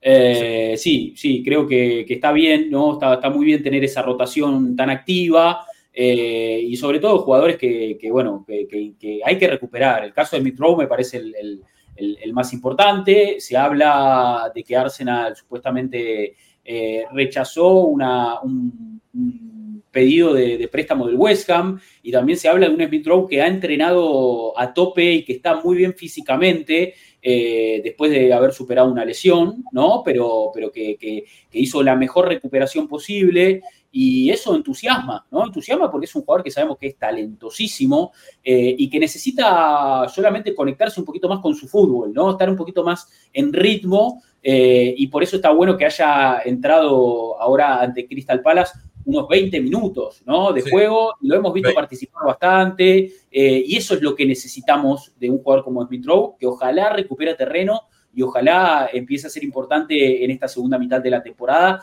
y tenga mucho más momentos ¿no? aportando dentro de la cancha, porque nadie duda de la calidad, nadie duda de la, calidad de Smith Rowe, pero bueno, entre lesiones y entre, y entre un poquito, ¿no? Eh, y, entre cosas que le han ido sucediendo, decisiones también, ¿no? Ha perdido terreno y ojalá pueda recuperarlo, ¿eh? ojalá pueda recuperarlo. Pero de, mínimo, de mínima para ser eh, pragmáticos, digo, yo lo quiero en, el 11 o en la rotación habitual del equipo de Arteta, pero de mínima, si lo querés vender y hacer caja y aprovechar que es un jugador de las inferiores y es todo ganancia a nivel contable, tenés que darle minutos, porque si no, ¿en qué vidriera lo mostrás? Tenés que mostrarlo para venderlo. Eh, o darlo a préstamo, como es algo que rechazamos a, la oferta de West Ham. Eh, pero sí, yo, yo lo quiero y creo que tiene el talento para meterse en la rotación de, la ofensiva. Sobre todo ahora, como decimos, que vuelve la Champions, en, un mes más o menos vuelve la Champions, eh, y necesitas un poco de dinámica para ofrecer cosas distintas en ataque. Lo dijo Arteta muchas veces, tenemos que ser impredecibles en ataque, y Smith Rowe tiene esa cualidad de no saber por dónde va a salir, por dónde va a aparecer, por dónde se va a mover, a quién va a tratar de habilitar. Tiene como ese, ese, ese sin, eh, esa cosa que es inexplicable, que no tiene definición, pero de que aparecer en el momento justo cuando está la pelota yendo al área, tiene cosas de Aaron Ramsey en ese sentido. Sí, sí, totalmente. Ayer vimos, eh, el otro día vimos, eh, en el primer tiempo sobre todo me sorprendió la posición de Odegaard, que jugó mucho más de enganche que tirado para la derecha, y después cuando entra Smith Rowe hubo pasajes donde eh, Odegaard ocupaba más el sector que ocupaba Havertz antes de salir y Smith Rowe jugaba más por el otro lado eh, para volver a tener un poquito esa sinergia entre Saka y Spin Rowe. La verdad, esa famosa canción que se coreaba hace un par de años en el Emirates y ahora lamentablemente ya parece haber quedado un poco en el pasado porque el 10 no está teniendo tanta continuidad. Así que ojalá sea un guiño del destino, realmente que, que Smith Rowe pueda seguir jugando, que pueda volver a convertir. Eh, recuerdo muchísimos goles de él, grandes goles también, destrabando partidos en otras épocas donde al Arsenal tampoco iba sobrado de creatividad. Eh, y por supuesto que el talento está ahí. Ojalá que lo respeten las lesiones y que, y que Arteta siga confiando en él, eh, porque va a ser muy importante. Y no nos olvidemos también, que me parece que pasa muy desapercibido, hace mucho que no lo mencionamos y con razón porque no está jugando. Eh, yo lo extraño un poco a Fabio Vieira también, y me parece que va a ser muy importante para, para, lo que es la recta final de la temporada, porque no hay ningún mediocampista que tenga las características que tiene Fabio. Eh, y esperemos que pueda ser otro de esos futbolistas que vuelva paulatinamente a encontrar minutos y continuidad en el equipo, porque claramente, no sé si tanto para el otro día, porque el partido se destrabó de, otra manera, pero para encuentros de donde el rival tenga el bloque bajo, sea difícil romper el cero, me parece que Fabio con esa zurda eh, que tiene quirúrgica y su creatividad también puede ser otro aspecto muy importante. Lamentablemente hace ya dos meses que no juega y esperemos que vuelva pronto. Sí, sí, de hecho había sido importante en el arranque de la temporada cuando Havertz no, no terminaba de engranar, habíamos visto ingresos de Fabio Vieira excepcionales, descomunales, ¿no? influyendo mucho en los resultados, participando activamente en esto que dice Debo, ¿no? de, de, de ser revulsivo y de sacudir un poco a las defensas rivales y, es un perfil muy interesante que tiene, que tiene Arteta a disposición. Esperemos que pueda recuperarlo, ¿no? Desde lo físico, desde lo futbolístico, eh, porque también, como, como dice Nicolomo ahí en el chat, eh, ya hace un año y medio que está en el club y tampoco es que le hemos visto tanto más que algún pasaje interesante, algún chispazo, algún partido donde ha destacado. Eh, no, no, no, no, lo hemos visto participar tanto. Y esta temporada pintaba como una, temporada importante para Fabio Vieira, que, hizo el gol de penal definitivo para, ganar la Community Shield, que tuvo estos ingresos importantes al principio, pero que en definitiva ahora eh, de vuelta lesionado y, ha, salido un poco de, la dinámica, ¿no? Sin duda. Sí, está mutado, Perdón, el último partido, ahí está, el último partido que jugó Fabio Vieira fue el 11 de noviembre. Ese partido lo echaron, no sé si se acuerdan. Ah, Tenía chance de tener un par de partidos y sí.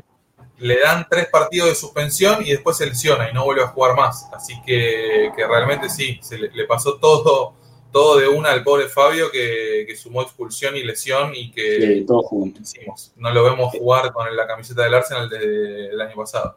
Sí, es verdad, es verdad, me, había, me había olvidado. Tenemos un par de partidos, ¿no? Para tenemos el partido de, de Gaby Martinelli ahí, lo podemos, ¿te parece si lo vemos? Que, a ver, entró un, ratito Martinelli, eh, pero letal, letal, letal en, su participación.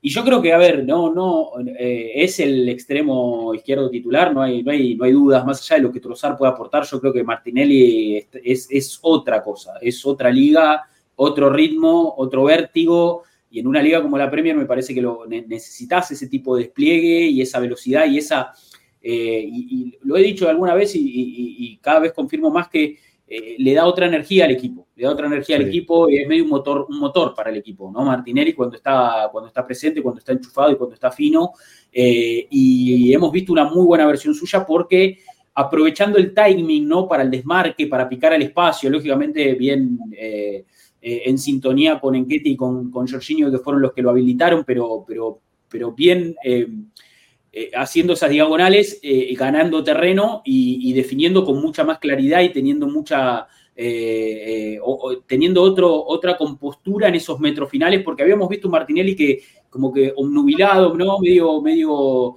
perdido ¿no? en algún punto, no terminaba bien las jugadas. Este, esta la verdad que fue un partido muy, muy positivo para Martinelli, un gran ingreso, que cuando entra de revulsivo tiene, tiene buenas apariciones, ¿eh? Tiene muy buenas apariciones.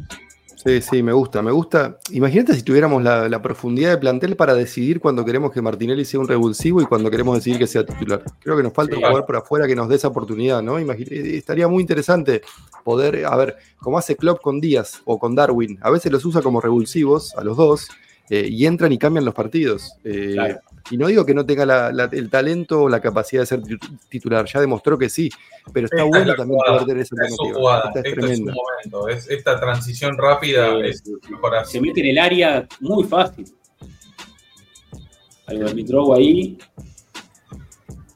Pero sí, un gran ingreso. Había, había ingresado muy bien, me acuerdo, Martinelli, cuando jugamos con Manchester City, que entró y hizo el gol. Venía medio lesionado y ese fue un gran ingreso también sí, paradójicamente bajó mucho su cuota goleadora, pero a su vez hizo tal vez el gol más importante de toda la temporada de la Premier.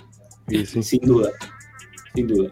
Eh, sí, paradójicamente Martinelli hizo el otro día la misma cantidad de goles que hizo entre la fecha 1 y la fecha 15.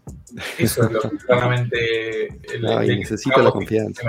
Bajó muchísimo su cuota goleadora y esperemos que este sea el despegue buena definición inclinando el cuerpo, muy buena definición inclinando el cuerpo. Eh, y, bueno, la pelota que pone Jorginho acá y otro, un gol calcado. Eh, tenía saca para dársela por el medio, definió bien igual, nada que reprochar. Nada, no, está bien, y lo que ah, necesitábamos recuperarlo. Y es lo que señalaba Debo antes, cuando enumeraba la cantidad de goles. Yo creo que si sumás uno o dos goles más en, por cabeza, obviamente estoy diciendo una una pavada hipotética, pero sí, nos faltan ahí dos o tres goles por cabeza de algunos jugadores que el año pasado nos habían dado un poco más y este año cayeron. Martinelli claramente es uno de ellos, pero Jesús necesita convertir un poquito más, Saca tiene que levantar un poquito ese nivel eh, y ver si Odegar también puede recuperar algo de, olfato goleador. Y creo que ya estamos ahí terminando de ajustar algunas cosas a nivel goleo. Después juego... Eh, han sido más los partidos en los que nos costó que en los que nos salieron las cosas bien, a nivel juego, de, elaboración, de creación, de dinámica, control de partidos, etc. Pero si ajustamos los goleadores, el juego sabemos que viene después y, se acomoda solo, pues el talento está. Estamos en un punto medio también que eh, generamos muchas situaciones de gol y nos generan muy pocas también. Era cuestión de que la pelota entre realmente, porque veníamos como en esa dinámica también Arsenal minimiza mucho a sus rivales. Vos fíjate, acá lo tengo anotado, Crystal Palace solamente generó 0.35 goles esperados en los 90 minutos. Es muy poco. Realmente tuvo un par de remates de afuera que Raya controló bien, que no hemos hablado mucho de él, pero tuvo un gran partido. vamos a ver, tengo, tengo el partido de Raya también y vamos a hablar de él porque me parece que amerita, ¿eh? tuvo una gran actuación.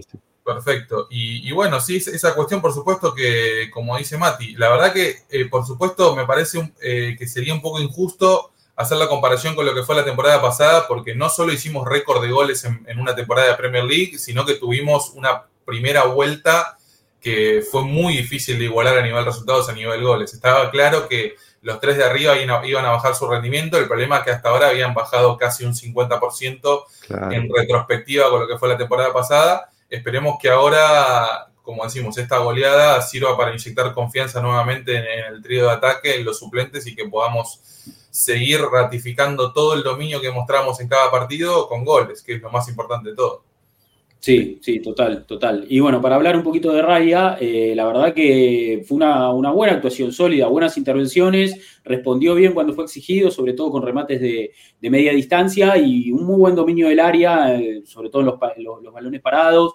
La salida del tercer gol es toda suya, eh, esa salida con las manos, pero después participó bastante, ¿no? Activamente de, la distribución a lo largo del partido y también lo, lo hizo bastante bien y creo que que es positivo, ¿no? Tener a, a Raya en buen nivel, que recupere sensaciones, la valla invicta, todas cosas que suman para, para, tenerlo ¿no? Eh, a tope y, poder confiar ¿no? en, quién es hoy el arquero titular de, Arsenal. ¿no? No, no hay ningún tipo de duda, me parece, en ese sentido. Dejamos, dejamos de ver los planos a Aaron Ramsey, a Aaron Ramsey, eh, Aaron Ramsey Aaron Ramsdale en el medio de los partidos. No lo enfocan más. ¿Y por qué? Porque Raya está, está atajando bien, no se está equivocando, está haciendo las cosas bien y de repente es un ex tema. Ya nadie más habla de que es suplente, de que Raya es el titular, ya está, listo. Tema cerrado, vamos a aceptarlo tal cual es y listo.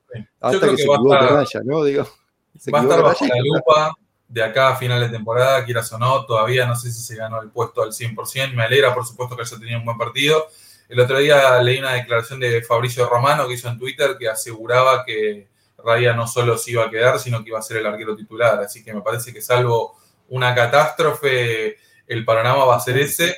Y creo que uno de los movimientos del mercado de, Arsenal de junio va a ser vender a Ramsey y conseguir un arquero alternativo. Otra vez un mercado teniendo que ir a buscar un arquero. Sí, sí, y esperemos que ahí ya esté el tema resuelto, ¿no? Y que no sigamos eh, en esta dinámica de ir intercambiando arqueros todas las temporadas. Si es Raya, claro, y a ver, y si es Raya el, arquero titular, esperemos que esté en este nivel, ¿no? Tuvo un gran partido ante Crystal Palace, eh, íbamos a, ver imágenes de eso. Eh, ¿Hay algún veterano que se quede sin contrato? Yo estoy pensando en eso, más que en algún joven con. Y estaría bueno ver. Ves, ves Raya tiene 27, tiene 6, 6, 7 años más de carrera, tranquilamente. Claramente, la, la, situación ahora pasa a ser conseguir un Matt Turner, un arquero suplente suplente. Esa es la cuestión. Vas a, quieras o no, vas, vas a bajar de nivel sí o sí entre Ramsdale y su reemplazo. Pero bueno, la situación te obliga a hacerlo. ¿Esta pelota fue buena? No, me estoy confundiendo con otra. No, pero estuvo bien, Raya. Estuvo bien, tranquilo. Se lo nota sentado ya. La verdad, muy cómodo con pelota. Y respondió bien a. No hay más murmullo, no hay más dudas. Digo, ya está. Eh, cuando hablo de ex tema, te das cuenta en el estadio. Nadie lo cuestiona, nadie se pone nervioso cuando tiene la pelota, nadie se sorprende cuando la pisa con el pie. Digo, es como ya está, listo. Ya nos acostumbramos como hincha, como club, a que nuestro arquero hoy es él. Esta, esta fue quizás la, única manchita, pero respondió bárbaro acá el remate. Ojo, ojo que no nos salte el copyright con lo comía, ¿eh? De fondo. no pasa nada. Lo silenciarán en todo caso. Sí. Eh, estuvo bien, digo, no, hay mucho más que agregar. Hizo las dos o tres cosas que no hace Ramsey, que, en sí es que salir a cortar centros y salir rápido con los pies y con las manos. Esta es la del. parecía la del gol. Mirá, parecía la que termina en gol. Descuelga un centro y mira rápido. Perfecta pelota que pone. Mirá la pelota que le puso. Es, esa, es cuál es la, jugada que es similar al gol, previo al gol de Trozar. Exacto. ahí está. Que falla. Y acá estoy en el gol. Gran definición de Leo. Control orientado, espectacular, para dejar a Klein en el camino. Sí, muy parecido al, gol de Jesús contra el United. Acá también respondió muy bien. Eh, picante. Eh, te digo, Everici es eh. fue el mejor jugador del Crystal Palace por lejos y es un futbolista que no me disgustaría nada verlo en el Arsenal. Es un, ¿Viste cómo va para adelante? Polivalente, puede jugar ahí en la zona Havertz, puede jugar en la zona Martinelli, puede jugar de enganche. Eh, me parece muy interesante Berichi ese para como posible refuerzo para la temporada que viene. Bien, ahí leímos el archivo de nuestro amigo Kimo. Eh, 25 años ese. 25 años. A mí me gusta mucho eh, Olise y ese, los dos. Me parecería que tranquilamente cualquiera podría jugar en el Arsenal. Tiene, técnicamente están sobrados para jugar en el club. Mira, Transfer Market dice que vale valuado en 48 millones, con todo lo que vale una evaluación de Transfer Market, que no siempre están tan erradas, pero no sería una fortuna. No, no, no, costeable, costeable, sí, sí, sí. Dependiendo también de otras inversiones, ¿no? Pero, pero bueno, sí, está más o menos en, en, precio. Eh, pero bueno, eh, buena victoria del Arsenal en definitiva. Eh, un equipo que no le hemos visto ese ritmo arrollador, como decimos, que quizás nos gustaría ver, pero que ganó cómodo, ganó sólido. Y la segunda parte de la temporada es larga. Tampoco necesitamos quemar las naves en el primer partido, ¿no? Y decir, bueno, volvemos y, somos una máquina. Creo que el equipo también que se vaya reconociendo a sí mismo de a poco, que paulatinamente encuentre su mejor versión y que llegue con un poco más de ritmo a los partidos que, son más definitorios, ¿no? Todo indica que eh, ese partido ante Liverpool del 4 de febrero, ¿no? En el Emirates eh, va, va, a ser muy importante y bueno, ahora vendrá Nottingham Forest una parada previa para tratar de seguir afinando, para tratar de seguir ajustando eh, algunas tuercas y llegar de la mejor manera al duelo con el líder de la liga para tratar de bajarlo y para tratar de, meternos en la pelea de forma más, más, más, más sólida y más activa, ¿no? Sí, nosotros tenemos un solo partido de acá Liverpool. Eh, Liverpool tiene tres partidos entre el duelo eh, entre nosotros y, antes. Liverpool juega contra, como decíamos antes, Fulham, Norwich y Chelsea. Nosotros solo enfrentamos a Nottingham Forest. Claro, ellos juegan con Chelsea en la previa del partido con Arsenal. Además, sí, sí, y dos partidos extra por FA Cup y por Copa de la Liga. Eso eh, no sé si nos va a dar alguna ventaja o no, pero bueno, es un poco más de intensidad que tiene que sufrir Liverpool. Menos tiempo para preparar el partido, menos descanso más preocupaciones. Vamos a ver, falta igual. Primero Nottingham Forest, que bastante nos ha costado en ese estadio últimamente. Sí, totalmente. Ahí aporta Simaro que vuelve al chat, dice Olise se lesiona considerablemente, chicos. Eh, y Nico que dice eh, que tanto ese como Olise son dos jugadores que nunca completan una temporada. Y es verdad que son de lesionarse bastante. Son dos, dos jugadores que se lesionan bastante, lo que encajaría muy bien con nuestra, con nuestra identidad también para, como para, que vengan a sentirse cómodos, ¿no? Hay, hay, espacio en la enfermería, capaz. No, bueno, pero a ver, son dos perfiles interesantes, dos jugadores que, que, lógicamente el, el, Palas les queda un poquito chico, ¿no? Les queda están para, ese es otro de los motivos por las protestas. Digo, saben los hinchas que sus mejores jugadores se van a ir. Digo, ya pasó la mejor época de Sajá, se fue a Turquía. Es como que están estancados y, motivó alguna reacción. Es como dice Debo también, no sé a qué más aspiran. Clasificar a Europa, supongo, para tener algo distinto. Pero a nivel Premier sí están como. Son siempre lo mismo. Siempre terminan 10, 11, 12, 13, por ahí. Siempre. Sí, y hablando un poquito de público, eh, viene el Emirates, ¿no? Buen, buen clima, eh, apoyando bastante al equipo. En la previa, como que habíamos visto también eh, cierta movida en redes sociales, ¿no? Como, como que, se presentaba como un partido donde iba a haber mucho apoyo del público. Y creo que el público hizo su, su parte también, ¿eh? Cuando el equipo también lo necesitaba, porque, porque venía venía muy mal de resultados y se esperaba lógicamente una actuación eh, en, la, en, la, que termine en victoria, pero el público apoyó de manera muy positiva, ¿no? Eh, cero murmullos, mucho cántico, eh, hubo también pancartas, hubo, hubo, un lindo, una linda atmósfera, ¿no? En la cancha del Arsenal el, otro día.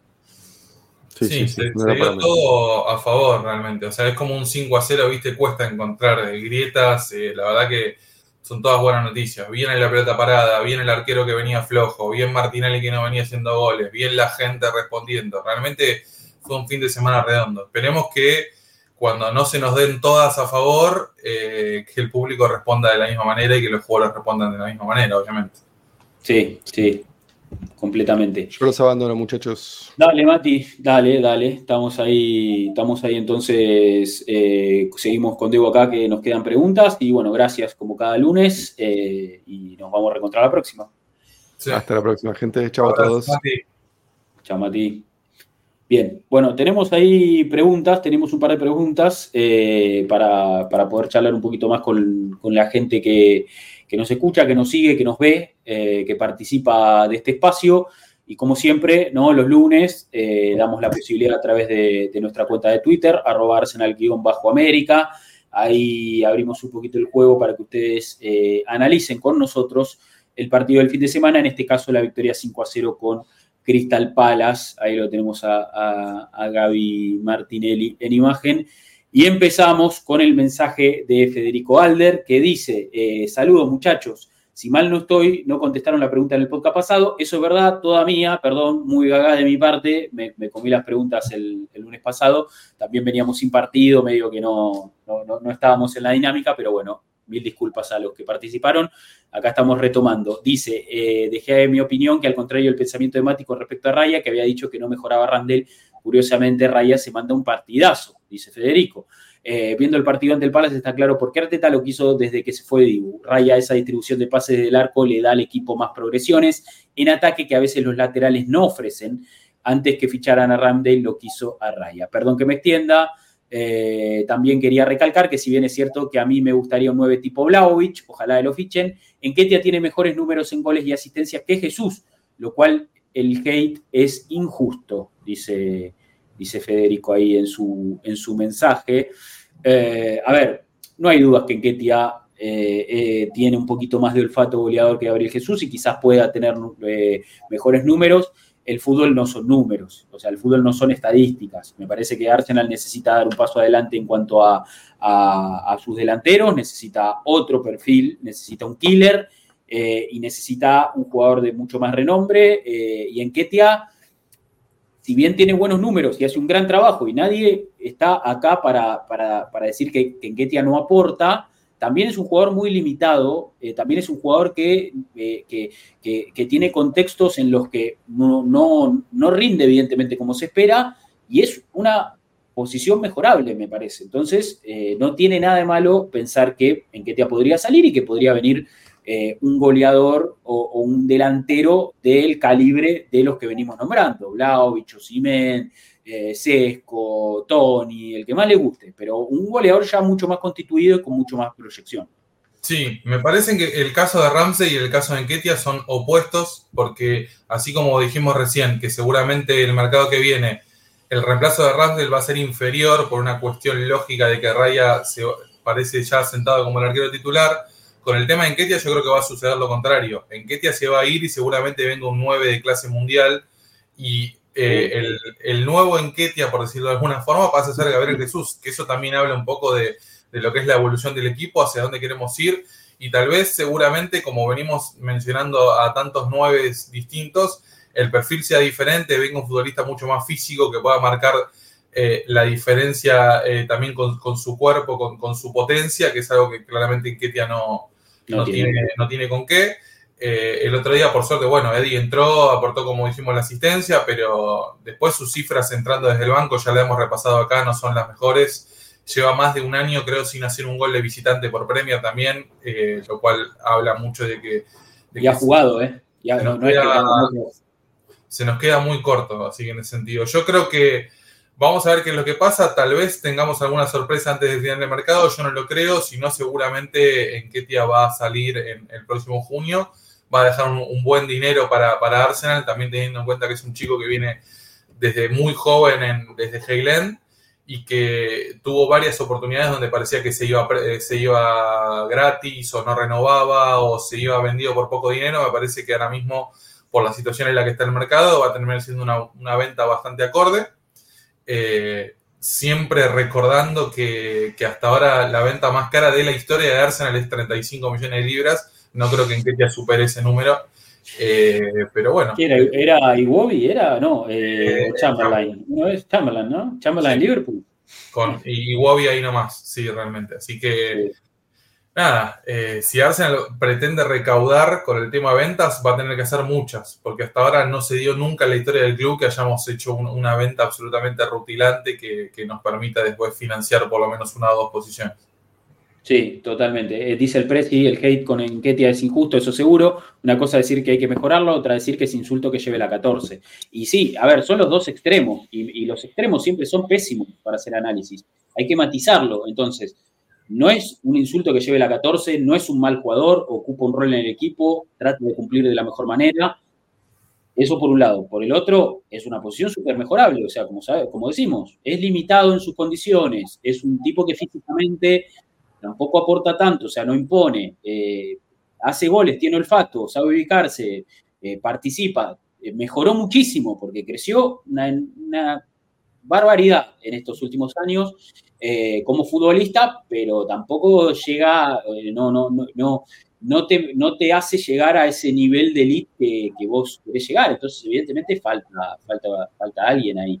y tomo acá también el comentario de, Insomnio Nocturno que dice, no se extrañen que si viene un 9, Gabriel Jesús pase de extremo. Y no es una mala lectura también que empecemos a ver a ver un Gabriel Jesús también jugando más por afuera, que podría ser eh, darle un poquito más de descanso a Saca, eh, te daba otras variantes, ¿no? O en la zona Martinelli también, lo mismo. Y que Trozar pase a ser el, el, 9 suplente también. Por supuesto que, que, es un movimiento que claramente mejoraría sustancialmente a, al colectivo también. Y, está claro que no hablaríamos tanto de Enquetia si, si Gabriel Jesús se pudiera mantener sano. Si pudiera jugar toda la temporada seguida y Enquetia tener un rol secundario mínimo en este equipo. Ahora, por cómo se terminó dando esta cuestión, porque ya nos damos cuenta que Gabriel Jesús lamentablemente no, no aguanta una temporada completa y que claramente el siguiente paso para este proyecto es para mí traer un, un 9 de clase mundial. Creo que está todo dado para que que el próximo mercado, como ya venimos, diciendo, venimos diciendo hace rato, eh, Arsenal traiga a un delantero de calibre y sea seguramente la compra más importante de toda la ventana de junio próximo. Sin duda, la gran inversión eh, está ahí, está ahí sin dudas. Bien, eh, nos comenta ahí en Twitter Mitch que dice, buenos días, ídolos, fue un partido casi perfecto, solo espero que las lesiones nos respeten un poco, genial Trozar y Gabriel cada día mejor. Eh, imagino que Magaláes, ¿no? Eh, se refiere ahí Mitch en, su mensaje.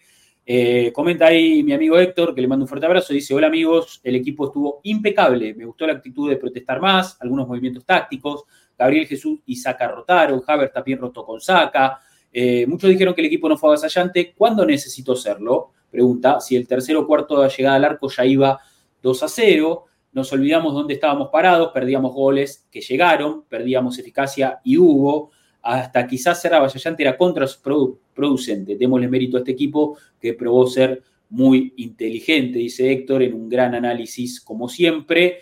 Eh, y me hago cargo ahí, recojo un poco el guante porque era un poco lo, lo que yo dije el otro día post partido y lo repetí acá. Arsenal no tuvo esa versión arrolladora, pero también un poco lo que yo decía era eso, mejor no quemar las naves, ¿no? Y, que el equipo vaya de a poco reencontrándose y alcanzó, le alcanzó con, la versión que mostró para poder golear y para ganar de forma contundente y de forma sólida, que eso es súper positivo. Eh, una cosa no quita la otra, lógicamente espero ver un Arsenal mucho más arrollador, dominante, que vaya para adelante, que pase por arriba a sus rivales. Pero bueno, si el, si el partido no ameritaba y teniendo en cuenta que el primer, partido después de la mini pretemporada, creo que, está muy bien, ¿no? Lo, que el Arsenal brindó hasta acá. Lógicamente, eh, dejamos eh, de aquí adelante al equipo tratar de seguir creciendo, ¿no? En el volumen de juego y cómo se impone. Sí, sí, está claro también que obviamente preferimos esta versión. Arsenal terminó el partido con, con 3.8 goles esperados, se hizo 5. Prefiero toda la vida eso antes que estar tres partidos, patear 60 veces al arco y no hacer un gol. Claro, goles esperados 8 y no hacer ninguno. O sea, claro, ese, es un poco, sí, sí, total. Generás 3.8, haces 5, tremendo. Ahora, generás 8, haces 0 y ese es el extremo donde no quiero estar nunca. Total. Bueno, justamente creo que en el partido de, Liverpool ante Bournemouth, eh, los goles esperados de Liverpool eh, no llegaban a dos, hizo cuatro. Lo que te habla un poco de lo que es tener un ataque, eh, ¿no? Ese poder ofensivo donde en dos jugadas liquidas un partido y, cuando parece que, que, no estás pudiendo engranar, que llegue la pegada y la virtud individual de cada futbolista necesitas jugadores que puedan por sí solos eh, marcar esa, diferencia, ¿no? Eh, más allá de lo que el equipo puede ofrecer sistemáticamente. Eh, ahí, mira, Asier Gaby lo pone en el chat de Twitch. Bournemouth había tenido un, gol, un índice de goles esperados de 1,30 y el Liverpool de 1,79. 1,79 y metió 4. E, eso es lo que me parece lo que tenés que apuntar. Eso habla de, tener buenos definidores, porque el, porcentaje de goles esperados se calcula según la posibilidad de las chances. O sea, si Liverpool generó menos de dos goles, quiere, decir que las definiciones fueron excelentes. O sea, y que de una situación donde era muy difícil que pudiera convertir, terminaron convirtiendo. Y eso habla de la calidad de los delanteros que tienen. Totalmente, totalmente. Bien. Eh, ahí nos comenta Juan Martín Ramírez, eh, que dice, buenas, el equipo me hizo pensar que estaba fresco y listo para una segunda mitad de temporada del 100. El Liverpool ayer ya me hizo pensar lo agotador que es pelear la Premier contra el City y contra ellos. Espero que la energía dure más al equipo que a mí, dice. Hablamos de lo bien que nos vendría Ezequiel Palacios en el medio, un crack de primer nivel, con y sin pelota y con tendencia a lesionarse, todo lo que nos gusta, dice dice Javier ahí en su, en su mensaje. Sí, a ver, eh, la, pelea por el título va a ser eh, feroz y, va a ser muy desgastante, lo sabemos. Eh, Arsenal creo que se ha metido, ¿no?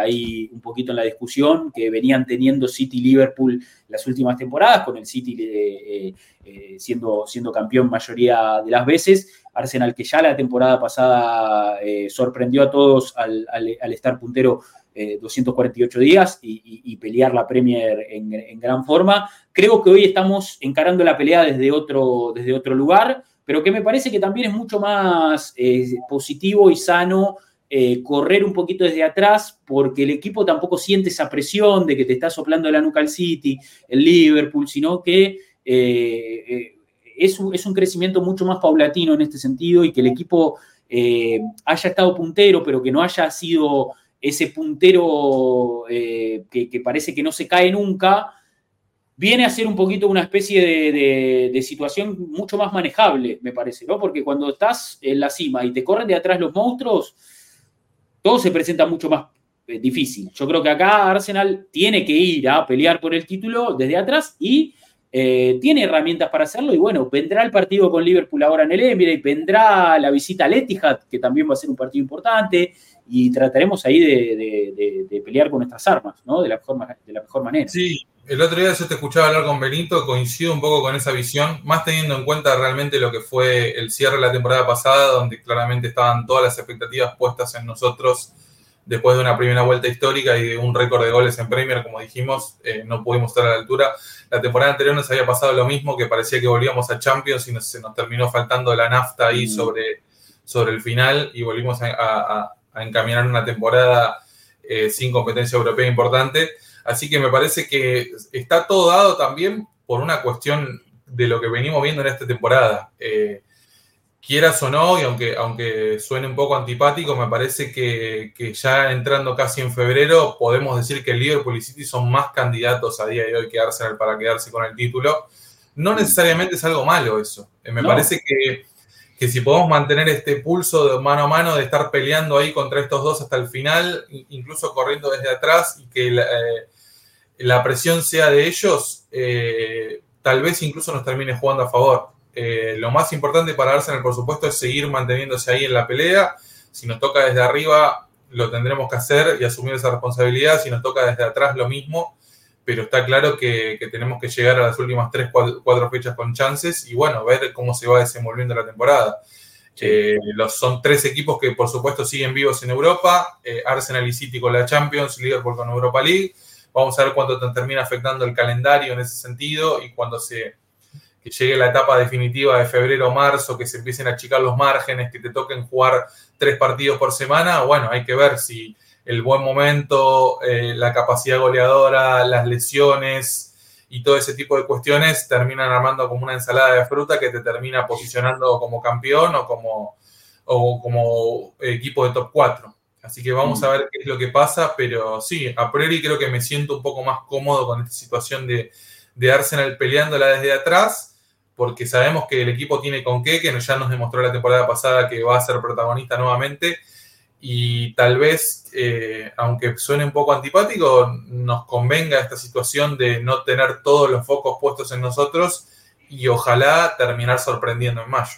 Ojalá, sí, sí. A ver, dice Nicolomo en el chat eh, que coincide y que dice, yo creo que tenemos que ser el Chelsea de Tuchel, estar ahí cerca, terceros, y por qué no ir toda la Champions. Bueno, eh, la, temporada va a ir fluyendo en la dirección que tenga que ir y si te encontrás que vas a jugar la final de la Champions y estás ahí medio en la liga, y bueno, obviamente que vas a, vas a apuntar los cañones ahí, pero es cuestión de mantener los márgenes finos todo el tiempo, tratar de ganar cada partido, porque eso, a ver, las victorias traen victorias y, más allá de cualquier sea la competencia, eh, hay que ganar todo lo que queda. Arsenal ya quedó afuera de, Copa de la Liga, lógicamente que está en instancias finales, y quedó afuera muy rápido de la FA Cup, no favorecido por el Cluse, pero bueno, ya hay una competencia menos, un frente menos para pelear. Bueno, queda la Champions, queda la Premier, hay que ganar todos los partidos que se puedan. Después, si te encontrás jugando la final, si te encontrás con la posibilidad de, de, salir campeón en la Premier, ya es otra, o sea, es algo que va a ser consecuencia de ir partido a partido tratando de, cosechar victorias, que son las que, pues, como digo, una victoria trae otra victoria, y así es como hay que, tomárselo, así es como ha conducido también Arteta a este equipo, y, bueno, mal no nos ha ido, ¿no? Mira dónde, dónde estamos y, todo lo que hemos crecido también. Llegó Héctor, che, justo leímos tu mensaje, Héctor, justo leímos tu mensaje y estuvimos hablando ahí un poquito de eso. A ver, nos quedaba uno, creo, nos quedaba uno ahí para, cerrar, eh, que es el mensaje de nuestro amigo Sebastián Durán, que dice, hola muchachos, se nota que el equipo llegó más fresco de mente, buen rendimiento en general, no espectacular, partido con Liverpool en el Emirates será clave en la carrera por el título, porque si seguimos en carrera y si no perdemos más jugadores podemos pelear hasta el final. Sin lesiones, tenemos buen fondo armario para competir. Si bien íbamos 3 a 0, me sorprendió la rotación del equipo. Espero que se mantenga eh, lo que queda de competencias. Por último, nada mejor que ver al 10 jugar. Somos demasiado sentimentalistas. Aguante el cañón, dice ahí Sebastián, contento por la victoria y por el regreso de Smith Rowe principalmente. ¿eh? Parece. Eh, Yo estoy confiado que Smith Rowe va a hacer un par de goles importantes de acá a final de temporada. Ojalá. Ojalá. Y bueno, ojalá que ah, toda esta, esta, cuestión de las lesiones que venimos sufriendo durante la temporada ahora se den vuelta y vuelvan Fabio Vieira, vuelva Thomas, vuelva rápido Tomiyasu, eh, podamos ver algunos minutos de Timber antes de que termine la temporada. Ya te nombré cinco jugadores, viste que hoy en día no contamos con ellos. Son fundamentales para, para tener un poquito más de fondo de armario ahí porque claramente cuando se ajusta el calendario necesitas tener piernas frescas y jugadores listos para entrar y poder marcar la diferencia.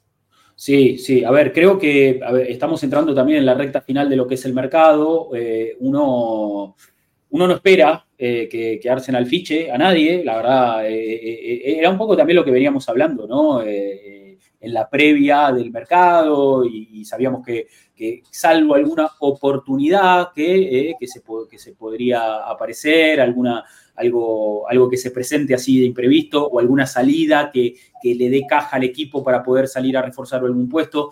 Sabíamos que no iba a haber grandes movimientos y bueno, todo se ha, desarrollado de esta forma hasta acá.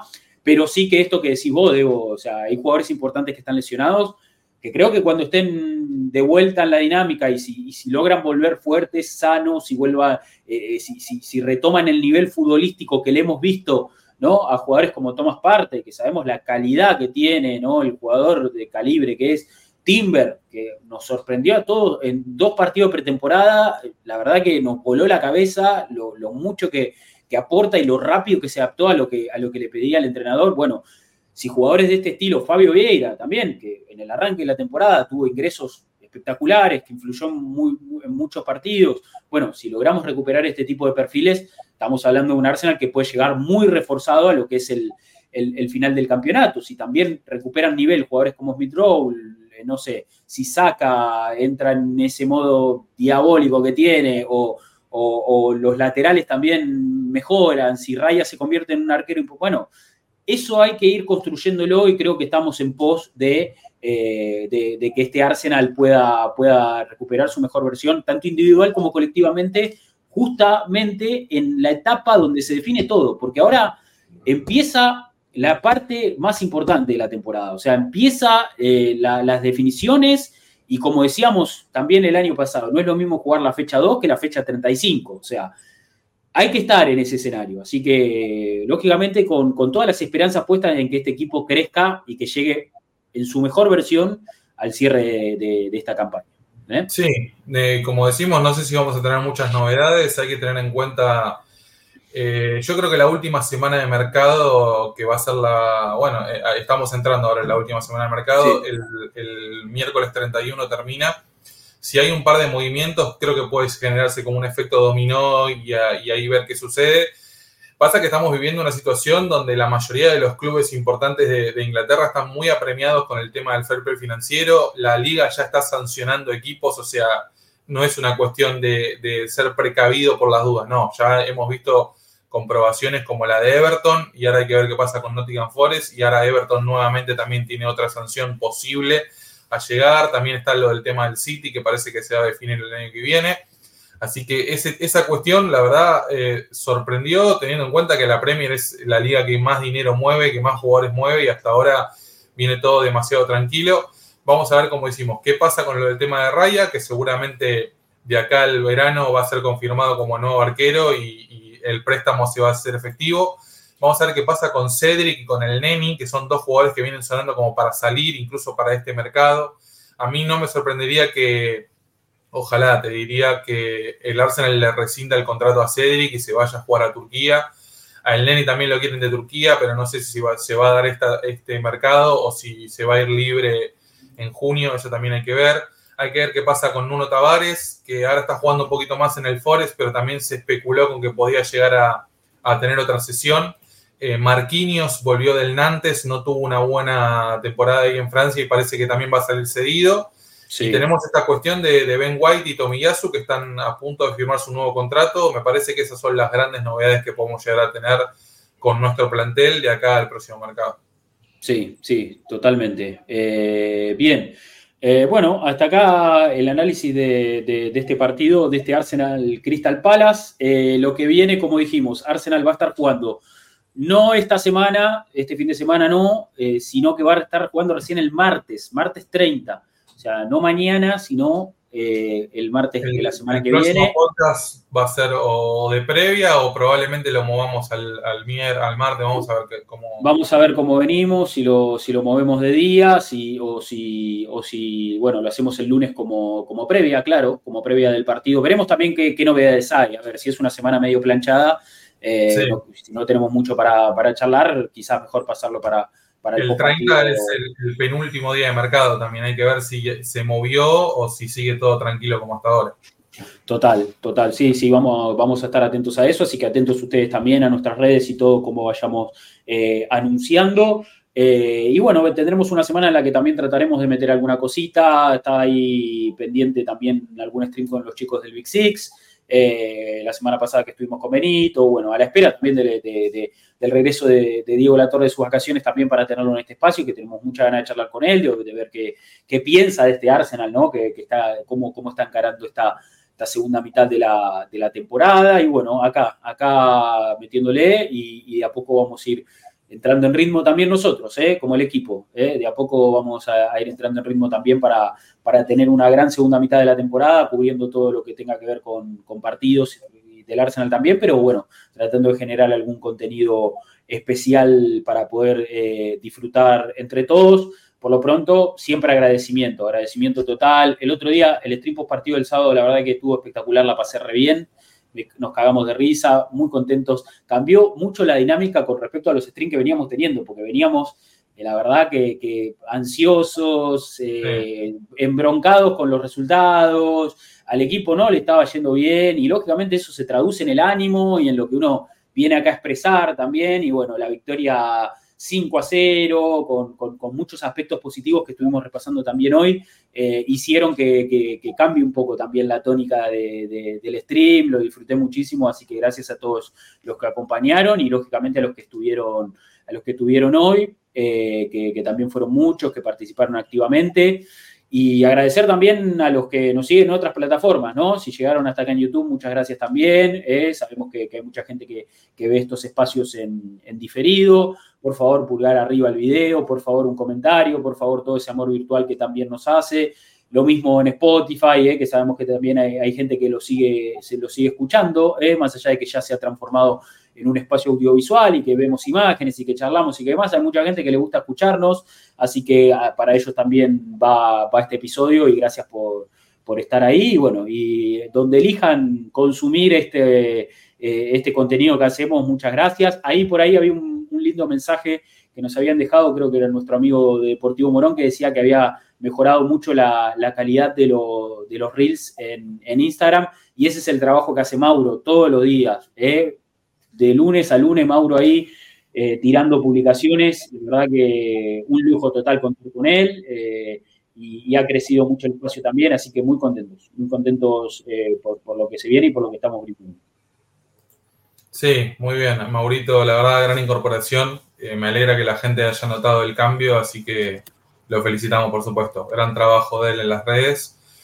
Y bueno, nos encontraremos eh, por lo menos en el podcast la semana que viene. Estén atentos al Twitch eh, para las próximas transmisiones y por supuesto seguimos acá firmes, acompañando al equipo como siempre, como hace 10 años ya.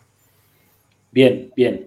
Eh, gracias, gracias ahí a, a, Mati también que pasó, bueno, a todo, a todo el equipo. Grande Mauro full explotado, dice en las redes, sí, la verdad que lo que labura. Eh, le mete, le mete muchísimo. Mauro suma, suma tener a alguien así para, el proyecto. Eh, la verdad que, lo está llevando bárbaro, muy contento con él y muy contento con todos. Eh. La verdad que, vamos a encarar el año con, con, mucho contenido y con, muchas cosas para hacer, así que nada, auguramos un gran año, pero también como decimos, es un año largo, así que vamos a ir entrando en ritmo de, a poco. ¿eh? no vamos a quemar las naves en, unos pocos días, vamos 20 días del año, así que eh, ténganos paciencia que ya van a venir grandes cosas. ¿eh? están avisados, están avisados. bueno, nos vamos a despedir. Gracias a, Mati por haber estado. El abrazo para Adrián, el abrazo para, para Torto, el abrazo para Seba también, porque no? Para Diego La Torre, para todos los integrantes de este equipo, que para Mauro también. Y bueno, gracias a vos, Diego, por, por participar y nos vamos a, reencontrar la, próxima. Buena, muy buena semana para todos. ¿eh?